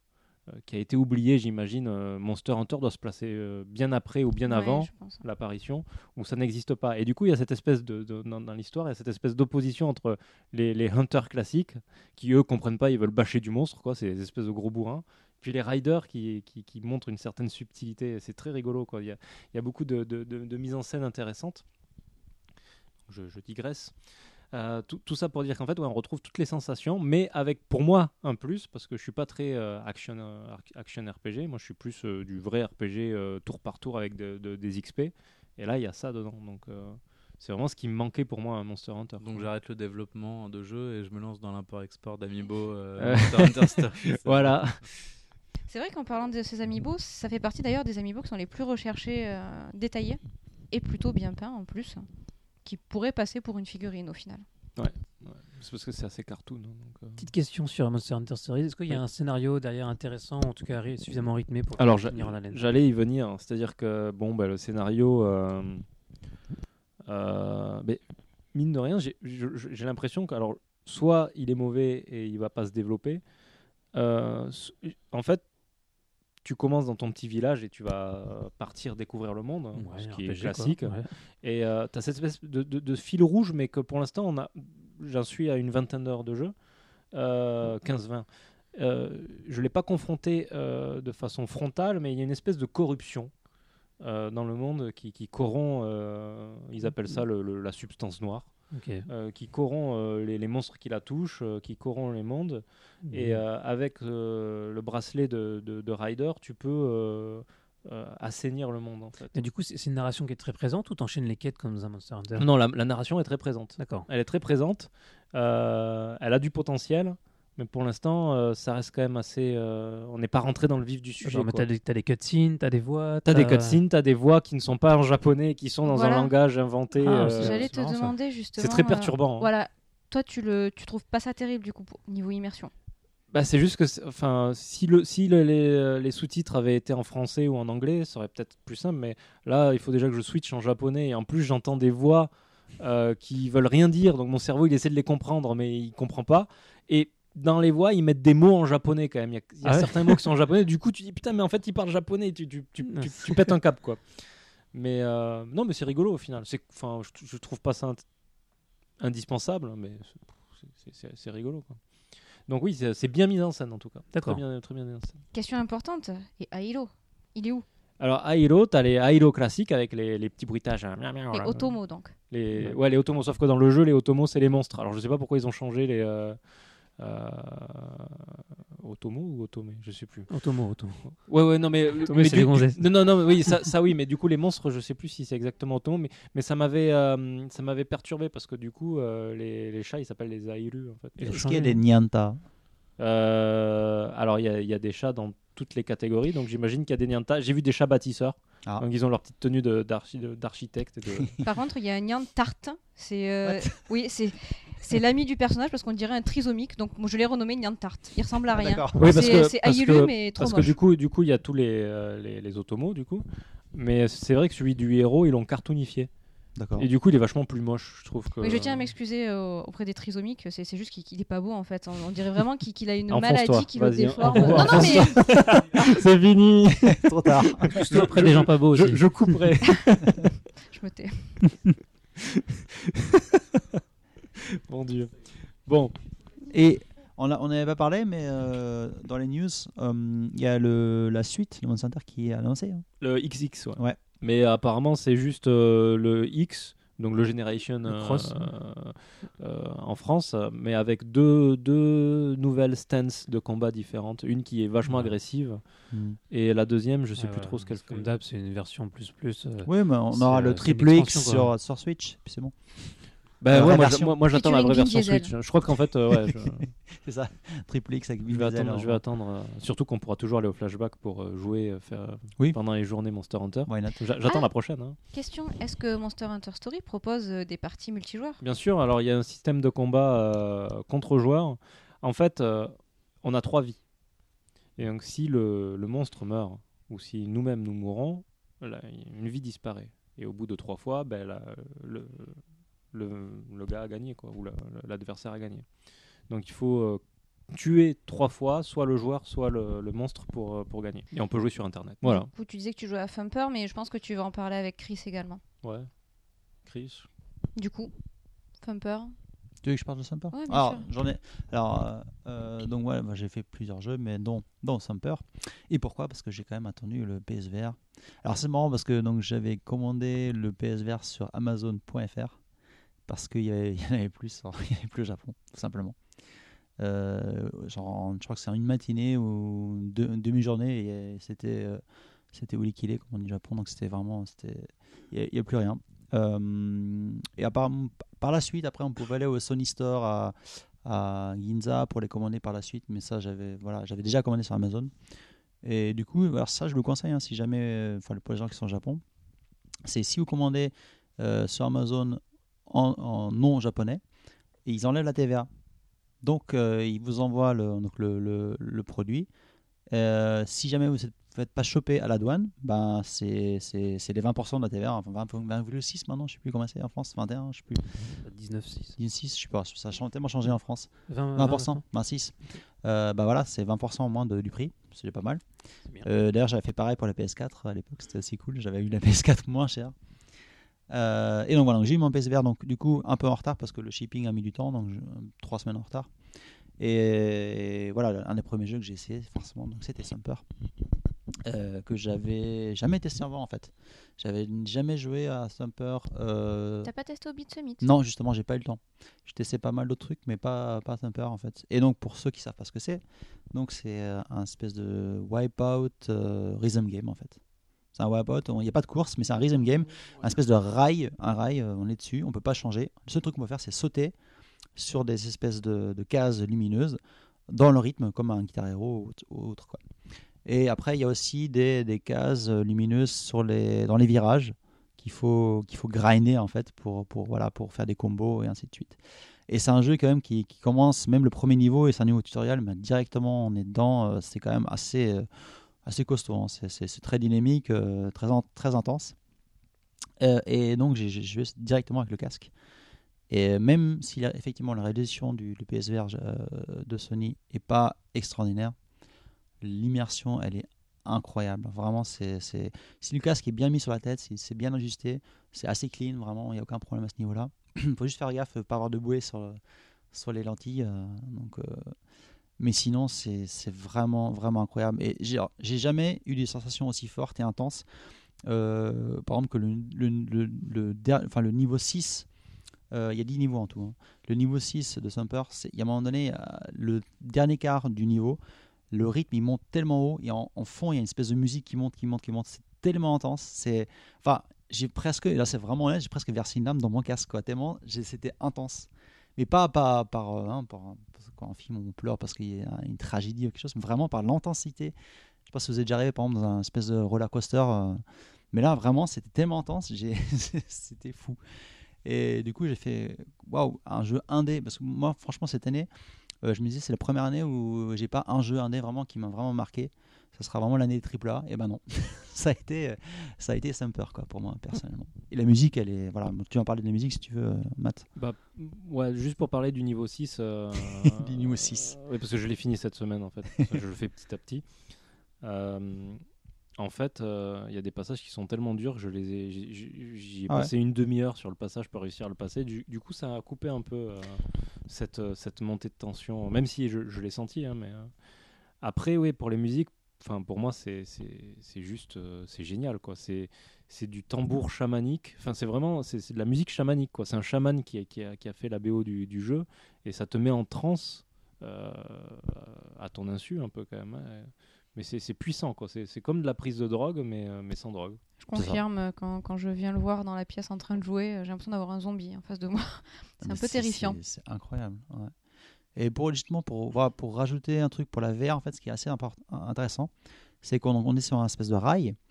Et donc le- tout ce qui est autour de nous, c'est assez c'est noir en fait. On va donc il y a juste le rail avec le de temps en temps il y a un boss au, bout du au bout, au bout du rail. Et par contre on se tourne si on se retourne, et ben le rail on voit le rail comme ça qui qui derrière nous Ah, ça qui chose. va dans la profondeur, mais on a vraiment une espèce de, espèce de, de- de- de sensation de, de tout seul sur ce rail, dans, dans l'obscurité totale. Ça, Euh, par contre, euh, incroyable. c'est une, euh, on va dire une, une plus-value de la VR. Ça, c'est c'est quelque chose qu'on ne voit pas quand on joue normalement. Tu peux pas regarder derrière toi. Ah oui, peux non, le faire mais Matt, que dans la VR. Vraiment, il faut, faut absolument que tu testes ce genre Bah, je vais VR, venir chez toi. hein. incroyable, c'est vraiment incroyable. Sinon, tu nous prêtes euh, le VR aussi. Why not? Non, je mais, rigole. non, mais, bon, why not, mais c'est super chiant. Enfin, Oui, bien sûr. installer, Non, non, non, Non, mais ça, je- y je a pas de problème. Je, je le prendrai quand on aura déménagé que... et qui sera parce que pour l'instant on peut pas l'avoir encore. Il est toujours, euh, il est pas dans les stocks quoi. Donc, Ah oui, euh, alors c'est marrant parce que Vince, euh, voilà, un, tweet, un tweetos euh, très connu, français qui habite au Japon, qui a tweeté aujourd'hui justement un truc intéressant, c'est qu'il est- passé à Kiba, comme souvent il fait, et il a tweeté une photo où il y avait déjà des, donc, des PSVR en occasion au trader, et c'était, je crois, à, si je dis pas de conneries, c'était genre dans les 6 man. C'était Siman, ouais. Ouais, il était man, à donc 60 Siman. millions. Ça fait déjà un un sacré, un sacré coup quand même, parce que quand, quand vous voyez que c'est à 4, en 4 man en 40, 40 millions, euh, alors j'imagine, j'aimerais bien savoir à quel, point, à, quel, euh, à quel prix il a revendu le truc euh, au trader à la base. Alors que mec. dans 6 mois, elle est là quoi. Même Enfin, pas, même pas 6 mois. enfin, voilà, pas. il suffit juste d'attendre. Voilà. Euh, D'accord, très bien. Oui, oui, c'est ça, je vais passer à William. Du coup, tout à l'heure, on a parlé de Monster Hunter Stories. euh, il me semble qu'en ce moment, tu joues aussi à Monster Hunter. Oui, bah moi je suis, je suis en France, hein, donc je ne peux pas jouer à, tout, à tous ces jeux. Donc euh, Monster Hunter Génération, euh, que je fais justement euh, de temps en temps avec un Français qui habite au Japon, mais avec le mode online. Et bah ouais, c'est cool. J'avais joué au quoi au, Celui qui était sur Wii, ça devait être le 3. Ah oui. Ouais, ça, voilà. C'était dégueulasse graphiquement, donc dur d'apprécier totalement. Bon, euh, sur 3DS, c'est pas beaucoup mieux, mais, euh, mais je sais pas, c'est comme c'est un espèce de best-of, c'est euh, très agréable. Et, et surtout, maintenant, il y, a des- y, a, il y a même la possibilité de jouer un peu comme dans Bloodborne, c'est-à-dire avec des, des armes ou avec des, des postures, je sais plus comment ça s'appelle, des postures Stance. de combat. Ouais, voilà, stances, des quoi. Bah, ça doit être ça, posture de combat, je pense. Euh, qui sont beaucoup plus rapides. Donc du coup, je joue bourrin et ça marche très bien. Je saute sur tout le monde pour chevaucher les monstres. Ah, c'est chouette, ça. euh, Mm. et, et voilà. Euh, et puis et puis un petit peu donc euh, ouais Monster Hunter Génération c'est cool. Et un peu aussi j'essaye de revenir sur Chibi Robo euh, Ziplash que j'avais euh, un peu abandonné. Ah, c'est quoi ça? Euh, alors c'est hum, c'est pas une suite, c'est un jeu dérivé de l'univers de Chibi Robo qui comp- qui avait un jeu GameCube qui ressemblait plus à un jeu d'exploration Zeldaifié euh, dans une maison avec un couple qui divorce et tout ça. C'était très très original, très très japonais et j'avais adoré. Donc, ça, c'est un jeu qui est- qui n'est jamais sorti du Japon? Si si bien sûr, euh, si si il est en Europe, euh, aux US. euh, J'en avais jamais entendu prisé, parler, d'ailleurs, je pense sur GameCube. D'accord. J'ai ma petite copie chez moi, au calme. Et puis, il y avait eu un épisode DS, je crois, qui s'appelait DS Patrol ou un truc comme ça. Euh, ouais, non, ça doit pas être le, terme exact, mais bon, voilà. Euh, et là, donc, c'est un, plus un platformer, c'est pas très intéressant. Franchement, c'est vraiment pas intéressant. Mais il y avait un Amiibo Chibi Robo, donc euh, voilà. Je suis obligé d'y jouer, tout simplement. Euh, moi, très rapidement, parce que je suis fatiguée, je ne sais plus aligner de deux mots. Euh, donc, je joue à World of Final Fantasy, j'en parlerai au prochain podcast. Et j'ai joué à Oklos aussi le mois dernier, un jeu indé très sympa. En fait, tu, tu joues un philosophe à l'époque grecque, antique. Et en fait, le but du jeu, c'est d'amasser autant de gens que possible autour de toi pour créer une sorte de foule enragée qui se rebelle contre les dieux. Joué Alors, au c'est cool, hein. C'était cool. c'était cool. Ça Alors, ressemble à c'est- Pikmin d'ailleurs au niveau des Oui, gameplays. c'est vrai, exactement. Par contre, je pense que c'est plus intéressant d'y jouer sur console parce que moi j'y joue avec la souris et le clavier et c'est une catastrophe Ah oui. parce qu'il faut. En fait, c'est vraiment prévu pour la console donc tu joues avec les deux sticks différents et tu as des choses à manipuler en même temps avec la souris et avec le clavier. C'est super sympa, ça coûte euh, pas cher sur le Steam, sur Steam. Euh, je vous le recommande. Oclos, O K H C'est c'est- L c'est O S. ouais. Euh, c'est du pixel art super mignon, euh, fait sous Unity, c'est très très propre et euh, la BO est super sympa aussi, donc je vous le recommande. Et maintenant on va passer à Persona 5, le gros gros pilier de ce podcast. Et on va essayer de pas spoiler. Ouais, Parce que vous, vous êtes plus avancé que moi déjà. ouais. Alors déjà un truc à dire, c'est que ça fait plusieurs combien ça fait combien de temps qu'on qu'il est sorti le jeu? Ça fait un mois. Un mois, on est à trois Non, dessus. mais non, n'importe quoi. C'est, il, est, il est sorti euh, pendant Ah. le TGS. Donc, euh, Ouais, donc c'est ça. Il 17 il est sorti il y a, il y a un bon, bon, bon Un mois et demi en fait. Et, on a, et aucun de nos trois l'a fini. Non. Donc, je suis à 125 heures. T'as combien, Chris? 200, 200 plus. 200 plus. Et... Moi, je suis 85 heures. Donc euh, voilà. Donc, en, gros, euh, moi, on a à peu près au sixième donjon. Moi, je suis à la fin, toi, t'es au début. Ouais, moi, je suis- ouais, Et toi, t'es au quatrième donjon, Moi, j'ai fini le quatrième donjon. Je suis en l'entre-deux. Donc, c'est un jeu qui est long. Bon, ça, on le sait, c'est un persona, mais Très, un très- persona très, très classique. un persona classique, ça se finit en moins de 100 heures. Ça se finit en 60, 80, entre Voilà. 60 et 80 heures. Bon, là, franchement, là, ils ont fait quand même, c'est le grand chelem. hein. C'est incroyable. Et c'est ça, c'est ça qui est fou parce que le jeu est extrêmement long, mais il est tellement ingénieux qu'on n'a pas l'impression qu'il est long et qu'il chier toujours, il toujours relancer le rythme. C'est-à-dire, il n'y a jamais une baisse de, de- de tension Alors, ou quoi que ce soit. quoi. Pas tout à fait d'accord. Il y a certaines longueurs que j'ai trouvées récemment, notamment à la fin, là où toi t'en es, après le quatrième donjon. Ouais. Euh, quand tu finis vraiment le quatrième donjon et que tu vas passer, que tu vas découvrir le cinquième, je trouve que tu as une période qui est assez longue. Et là, c'est pareil, avant le sixième donjon, quand tu finis le cinquième et que tu arrives au sixième, en fait, il y a un laps de, de jours où c'est que du scénario et, tu, et pendant presque une, ou- une semaine et demie facile, tous les jours, tu bouffes que du scénario et tu n'as rien d'interactif. Alors, le gros problème du jeu, c'est ça pour moi. C'est- en fait, euh, et dès le départ, à chaque fois que tu finis un donjon, euh, les jours s'enchaînent et tu, tu n'es pas euh, en contrôle du jeu. Ouais. C'est-à-dire que tu- es obligé d'aller dormir, tu es obligé de faire ça, faire ça. Et c'est cool parce que Ouais, l'histoire avance, mais tu as l'impression que tu es, T'es vraiment coupé dans ton Bon, élan. t'es coupé dans l'élan et Ouais. t'es un peu. Ouais, voilà. Donc c'est un peu problématique, je dirais, mais c'est vraiment le seul bémol du Ouais. jeu. Après, on peut peut-être du coup expliquer vite fait ce que c'est pour ceux qui connaissent pas. La, série. Persona, euh, donc c'est un RPG japonais. Donc c'est le cinquième de la série, mais tous les jeux sont indépendants, c'est-à-dire qu'on peut commencer par le cinquième sans aucun problème. Donc c'est sur PS4. Il est sorti au Japon, il est sorti en février en Europe et au- en Occident. Et euh, en gros, on incarne un lycéen, euh, lycéen japonais dans un lycée au Japon, donc là en particulier à Tokyo. C'est un truc qui est vachement intéressant avec le 5, c'est que c'est Tokyo. Et, euh, et en fait, le, le jeu est découpé en, en jours, en fait. C'est-à-dire qu'on a le calendrier scolaire, c'est-à-dire qu'on commence le jeu au mois d'avril, puisque c'est l'année japonaise. Au Japon, on commence pas l'école en septembre, mais en avril. C'est ça. Et, euh, et donc on joue tous les jours, et donc euh, tous les jours de l'année jusqu'à la, jusqu'à la fin de l'année. Et le principe, c'est que par jour, on a, on a des choix. On peut, on peut choisir ce qu'on fait chaque jour. Donc on va forcément à l'école, mais euh, on peut décider ensuite de- d'entretenir ces, liens sociaux. Alors, des liens c'est sociaux avec d'autres s'appelle les personnages. coop. Oui, les coop, les coopérations. c'était le- les social link, maintenant Ouais. c'est les coop. où en gros on, on renforce nos, euh, bah, notre amitié ou plus euh, avec d'autres personnages qui nous permettent de booster nos, ce qu'on appelle les, les personas. Donc les personnages, les, en gros les, la magie qu'on a dans- durant les combats dans les phases de donjon. Alors non seulement les personnages, mais aussi en- les liens entre les personnages. En fait, il y aura, Ouais. pendant le combat, automatiquement, les, les gens avec qui on a une bonne affiliation, ils vont venir nous aider avec euh, voilà du, du Kaifuku, en gros, en gros, l'énergie qu'ils vont nous, nous apporter ou euh, nous réveiller parce qu'on a été euh, attaqué par un fou, asservi par, par, par exemple par un par un, un statut de je sais pas d'être endormi ou autre. Ça, il te guérit tes, tes statuts spéciaux. Voilà. euh, pas- Euh, seulement en fait. il y a C'est- plein, plein de choses, C'est-à-dire ouais. que là, vous parlez des, des coops avec les, les gens de l'équipe. Oui, bien sûr. Mais on peut. il y a- y a- en fait, c'est les cartes de tarot. Donc, euh, je sais pas combien il y a de cartes de tarot, mais il y a plus de, de 20 coops différentes. euh, Ouais. Oui, oui, au il y en a- beaucoup. Et euh, il y en a qui vous permettent euh, euh, de pouvoir analyser les monstres. euh, quand, quand vous sélectionnez un monstre pendant le combat, vous pouvez voir vrai. quelle technique il a ou choses comme ça. Ouais. Il y en a qui vous permettent. Alors, grande nouveauté. Euh, qui est dans, la, la- dans les Megami Tensei et dans les Shin Megami Tensei, mais qui n'est pas dans les personnages, Si, on peut négocier. Si, si, alors c'est dans, le premier personnage uniquement. Ah oui, d'accord, le tout premier qui était euh, encore proche du, de, de l'essence, quoi. Mm. Mais on peut négocier avec les monstres euh, après les avoir euh, affaiblis. Ouais. En fait, quand il, il leur reste très très peu d'énergie, on peut entamer un dialogue. Et Ah ouais. euh, les coups Il y a deux choses. C'est-à-dire quand ils ont, effectivement ils sont à moitié morts, soit ils viennent te, te parler, aussi, ouais, soit quand tu les mets KO par terre, donc même quand ils ont encore plein de PV, tu peux, euh, tu peux entamer une discussion, en fait les, les entourer et leur dire voilà bon, on s'arrange et donc tu peux euh, soit les inciter du coup en fait à te rejoindre, c'est-à-dire Voilà. que tu les recrutes en tant que persona, soit tu leur demandes de te filer des choses Ou de l'argent. ou de l'argent. Donc en fait tu peux concrète- concrètement tu raquettes des monstres en fait. Et, euh, et en- mais tu as toute une phase de dialogue d'ailleurs qui est assez intéressant, qui rappelle je trouve un peu du coup Undertale.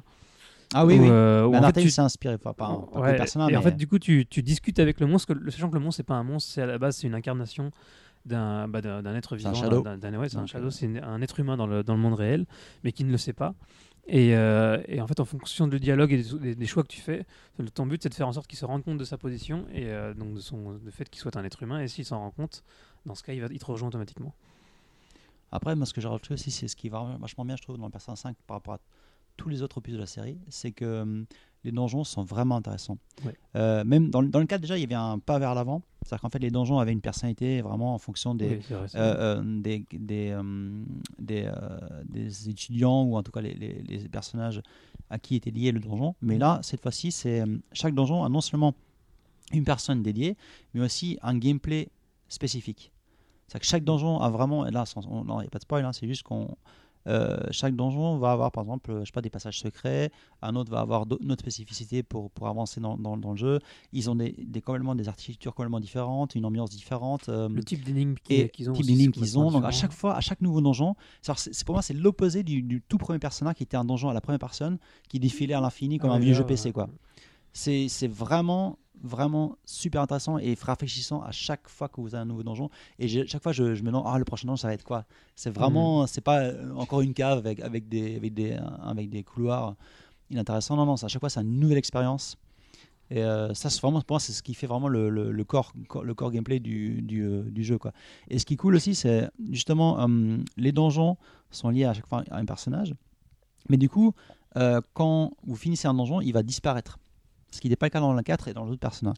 Et du coup, pour, pour, franchement, pour pouvoir quand même level up, et là c'est un mini mini mini spoil parce que ça arrive quand même très tôt dans le jeu, et ben il y a des donjons aléatoires à côté, et ça m'a vraiment fait penser à, euh, Bloodborne. à Bloodborne. Mm. Voilà. Avec le donjon à Avec le côté donjon qui est aléatoire, euh, les niveaux changent. Ouais, qui euh, sont plus ou moins liés à la, à la- à la- la trame principale, pas directement, mais qui vous permettent quand même d'aller, parce que vous pouvez choisir vous-même d'aller dans le donjon ça, du level euh, up. même et faire du level up, entre autres. Et- on, ouais. dit pas, on, on se parle pas sur bah, le, Il y a des voilà, quêtes annexes, ce genre de trucs aussi qui sont liés à qui donjon. sont liés au Voilà, personnage. Le euh, donjon qui est, qui est donc euh, généré euh, Aléatoirement. procéduralement. Oui.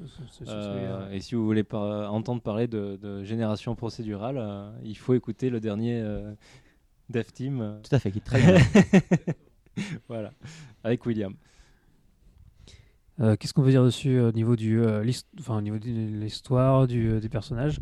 Bah, Un truc vachement intéressant, c'est que ça se passe cette fois-ci à Tokyo. Donc c'est vraiment, c'est pas une ville imaginée comme dans le 3 ou le 4. C'est Tokyo. On retrouve les principaux quartiers de Tokyo qui se débloquent d'ailleurs au fur et à mesure. Euh, Ils changent les noms, c'est marrant. bah, ils changent. Non. Bah si, par, par, par- par- par exemple, tout, tout- enfin, vraiment des quartiers très connus à l'est de Tokyo, à l'ouest de Tokyo. Euh, bon, Shibuya, ils gardent, ils gardent Shibuya avec les, les, les kanji et tout. Par exemple, Sangenjaya, ça, devient- euh, ça, ça devient Yongenjaya. Euh, par exemple, ils changent certains kanji par Oyama, ils changent le kanji. Euh, Il y, a, il y a plein de jeux de mots. Oh. Et toi, bah oui. Ah bon? Pourtant, Oui. c'est écrit Aoyama en Romaji normal. hein. C'est marrant. Non, non, non, il y a les kanji en fait. Je sais plus ce que c'est, mais ils cha- ils changent. Je crois que c'est Ao. je crois que c'est Ao au- qui change. Kikubo, ils ont rien changé du tout. hein. Okibo, ils changent pas. Ouais, Kichi Joji aussi. Ils changent pas, euh, ouais. c'est Mais, pareil. oui, mais tu regarderas. Il y a certains noms qu'ils ont changé comme ça.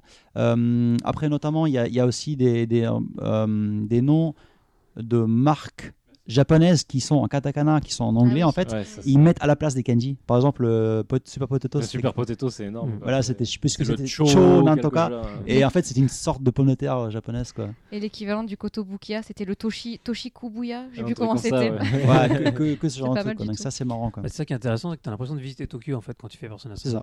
C'est comme C'est- Yakuza quoi. Voilà, C'est- c'est c'est très proche de Yakuza à ce niveau-là. Et d'ailleurs, c'est vrai que dans le jeu, je trouve que il y a tellement plus de choix possibles par rapport au 4 dans la ville, les Ah oui, endroits où oui. tu peux aller, que vraiment tu as un peu l'impression de jouer avec ça hein, par moment parce que tu vois tu vas voir tu vas Ouais, au tu vas à Café euh, tu tu vas à vas- Kiba Café tu peux très bien aller euh, à Shinjuku à Shibuya à des endroits euh, voilà aller dans, dans les shops acheter des trucs euh, ainsi de suite. Donc c'est c'est- il y a quand même un petit côté euh, un petit côté à côté ça je trouve. Et donc sinon pour, pour, pour revenir au, au jeu en lui-même, moi ce qui m'a ce qui m'a beaucoup choqué, enfin choqué, marqué c'est marqué, c'est que le jeu est quand même vachement plus sombre que c'est l'impression que j'ai eue. hein. Que le 4, ah oui, complètement. Que le 4, oui, ouais. que le 3, pas forcément. non non le 3 était plus sombre Le 3 était le- sombre aussi. je, vous- je vous dis hein, il y a joué au premier c'est le, le jeu le plus sombre de la série Ouais, ok. Ouais. oui oui effectivement le 4 est euh, bah, Un truc aussi à signaler, c'est le- l'incroyable direction artistique du, euh, du ça, 5. Là, au niveau, tout tout le monde le voit au niveau des interfaces, au niveau de, du cara design. Enfin, c'est vraiment, c'est, il y a beaucoup, il y a une énorme personnalité. Bon, le seul bémol que j'aurais, c'est peut-être au niveau de la, de la 3D des lieux, de certains lieux à Tokyo, à Tokyo, notamment Shibuya, que je trouve pas euh, flamboyant. Enfin, loin de là d'ailleurs. Oui, mais c'est quand même rattrapé par le, comme tu dis, par le par la DA. De, euh, euh, après, c'est, on sent vraiment que c'est un jeu vraiment à la japonaise à 100%. C'est que, mais qu'on sent quand même les limites techniques par moment, Ouais. mais c'est tellement bien caché en général hein, euh, par l'art et la, la DA et, Ouais, et- mais et clairement, l'ambiance, tout surtout ça, que que c'est vraiment très plaisant. Et c'est pas du tout. euh, on, on sent qu'il y a des vieilles textures. On sent que le jeu a été fait pour la PS3 à la base. Enfin, c'est. Ah, On le même- voit, quoi. Même à ce niveau-là, je trouve par exemple un Shibuya, je trouve gris au niveau des couleurs. Ouais. Et, euh, et après, c'est vrai que ça dépend les jours de pluie, c'est encore assez pire. Mm. Mais globalement, il y a certains endroits qui auraient peut-être un, un poil été améliorés. Par contre, je trouve les donjons assez beaux en fait. Les Oui, donjons oui. sont très colorés. c'est- ils sont très vraiment variés, sympa. quoi. Ouais, ils sont variés. Voilà. Donc, euh, sans spoiler, mais c'est vraiment. Il y, a- il y a énormément de choix dans, dans les donjons, ça c'est cool. Et alors, euh, il faut le mentionner ici, même si Julien n'est plus là. On a vu quand même une démo euh, tournée pendant 45 minutes, on s'est fait chier. Persona 5, sans spoiler, au bout de 10 secondes, vous êtes, euh, vous êtes Ah pris oui, par le complètement. rythme. quoi. Je- C'est- le- il a un rythme incroyable. Au, au niveau du scénario, c'est les 20 premières heures, tu les vois pas passer en fait. Ah non, mais c'est c'est euh, incroyable. c'est- c'est vraiment, ça te, ça te prend et ça te jette dans, le- dedans. T'es es pris et tu, veux- peux pas, faire autre chose que continuer quoi. D'ailleurs, oui, par rapport à ça, mon, vraiment mon grand regret du, jeu, c'est que j'aurais bien aimé le faire sur Vita ou, sur Switch à la rigueur, m'en fous. En tout cas, sur une console portable, parce que quand même 200 heures, moi je suis à 200 heures et je suis bon, vers la fin du jeu, mais quand même, c'est que passer quand même 200 heures chez soi devant une télé, ça cannibalise pour moi personnellement d'autres jeux que j'aurais bien aimé faire, par exemple le DLC Dark Souls euh, 3 ou d'autres jeux qui vont sortir par la suite. Euh, et un jeu aussi long, et je pense qu'il il ne perd en rien à le jouer sur un petit écran. Quoi. Pour moi, c'est pas un jeu qui, c'est pas un jeu qui est en sur 3D télé. ultra immersif et tout, qu'on est obligé de jouer sur une grande télé. Je sais pas ce que t'en penses, euh, Matt. Bah, je pense déjà, t'as pas 200 heures, mais t'as dormi au moins 50 heures devant. donc, euh, Ah, c'est complètement. Mais, mais enlève, enlève 50 heures. Mais moi, moi, en fait, tout ce qui est ce genre de jeu, tout ce qui est RPG, j'aime pas trop y jouer euh, en nomade. Je préfère être Ah chez moi peinard, en fait. Mais tu peux jouer en plein air sur toi, chez toi. En plus, ouais. ouais. Ouais, mais moi j'adore le regarder jouer et m'endormir à côté de lui quand il joue. C'est Oh, trop c'est bien. beau. Pendant Ah. qu'il est en train de draguer d'autres gonzesses dans le jeu d'ailleurs. Voilà, Ah mais ouais, c'est Oh là là c'est fictif, donc ça va. C'est vrai qu'on peut, on peut pas draguer de mec. Euh, je sais pas, parce que le seul mec qui a. où c'est un peu yaoi avec, euh, Yo, bah, ouais. il, il me fait un peu peur, donc. euh, Qui est le Ouais, c'est vrai qu'il est un ah, peu chelou. Ouais, ouais. ah, euh, Mijima ou- Ouais, ouais. Oh, Inari. Ouais. Ah oui. Ah ouais. ouais. Ah, lui Ouais, non, ouais. Un peu space. euh, Et on pas de ça va. spoil. Mais en plus, quand il parle, il utilise tout le temps des kanji compliqués, alors c'est chiant pour, euh, pour, Enfoiré. comprendre. quoi. Oui, d'ailleurs, pour euh, ça aussi, au niveau du niveau de japonais, je trouve que, bon, certes, si c'est vachement accessible, euh, il est quand même beaucoup plus compliqué au niveau de certaines structures de, phrases et de. Et, euh, pas structure de phrases, mais au niveau d'expression et certains kanji par rapport aux 4. Ça pas dire, mais. il, est, il est plus, plus recherché dans, dans la. dans Mais il y, a- y vraiment une grande variété. C'est-à-dire quand tu dans le- les dialogues de tous les jours, c'est-à-dire tu parles avec Ryuji, avec les gens de ta classe, de Ouais, l'école, c'est basique. c'est très basique, ça se comprend très bien. Mm. Euh, des fois, tu parles à certains personnages qui, euh, par contre, utilisent des kanji beaucoup plus. Bah, il y a Igor déjà. euh, Oui, bah lui, c'est toujours en même été comme temps, ça. il hein. parle de façon énigmatique, donc c'est voulu, Ouais. mais, mais tu as des moments où tu as le niveau décolle vraiment sans que tu t'en rendes compte. En fait, déjà, des fois, tu te retrouves avec Mm. des, des phrases bourrées de kanji. Tu oh, putain. Le politicien, ouais, il, est, euh, il est assez. euh, Ah oui, mais lui aussi. ouais. Mm. Si- ce qu'il faut dire aussi, c'est, euh, je pense que c'est important, ça- ça- encore une fois sans spoiler, c'est que le jeu tape sur tous les défauts de Ah la société ça, c'est japonaise. intéressant, ouais. Et ça, et ça c'est vrai. Alors les personnes, bien, ça a toujours été une satire un peu plus, enfin satire critique, on sait pas, hein, parce que bon, les Japonais ils aiment pas trop ce genre de, de Mais justement, c'est mais là c'est vraiment flagrant. hein. Et, et- et alors, euh, oui, parce que moi, moi le, le- le truc le plus simple là, qu'on peut montrer du doigt, c'est euh, un noir Ah oui, en train de se faire engueuler par un japonais en lui disant euh, espèce d'étranger rentre chez toi. quoi. Ouais, voilà, ouais. c'est aussi cru que ça peut. Alors Ah des oui. fois c'est subtil, mais Ouais. ça peut être aussi aussi cru que ça. Et c'est Et, des euh, japonais qui ont fait le jeu, donc ils s'autocritiquent sur Bah, il y a cette déjà euh, il y a Anne, xénophobie. euh. il y a Anne qui est une, qui est une ang- américaine, je crois, ou anglaise, je sais plus. Voilà, hein. qui est 100% gaijin, qui, qui est le lycée. Euh, Avec les lycéennes qui veulent toujours être sa pote pour comprendre l'anglais. Voilà. euh, ce, que, ce que nous on vit euh, Au- au quotidien. Au quotidien, quoi. Les gens qui viennent nous parler pour l'anglais, euh, Ouais, c'est assez marrant. ouais. Il y, a- il y a vraiment beaucoup de ça. euh, Il y, a, il y a même des événements qui, politiques qui sont arrivés au Japon qui, qui, qui- enfin, qui sont dans le jeu quasiment. En tout cas, on y fait référence de façon assez directe, je dirais. Euh, euh, bon, on va pas en parler parce que ça serait un peu spoiler le jeu, mais euh, ouais, non, il y a beaucoup, beaucoup de choses qui sont dans le jeu euh, qui, qui sont vraiment liées directement à cette japonaise et qui critiquent euh, ouvertement. C'est, c'est, ça, ils se cachent pas trop. Quoi. Voilà. Ouais, et euh, bah, de toute façon, je pense qu'après le reste, c'est à découvrir, mais le... il y a vraiment le... c'est vraiment très très intéressant à faire, ne serait-ce que pour le... cet aspect culturel. Quoi. Très bien, bon, on va clôturer euh, ce podcast KOI euh, sur toutes ces informations sur Persona 5. Merci beaucoup de nous avoir suivis.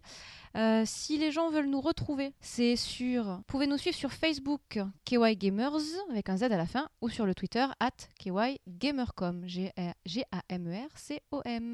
Voilà, merci beaucoup et on vous dit à la prochaine.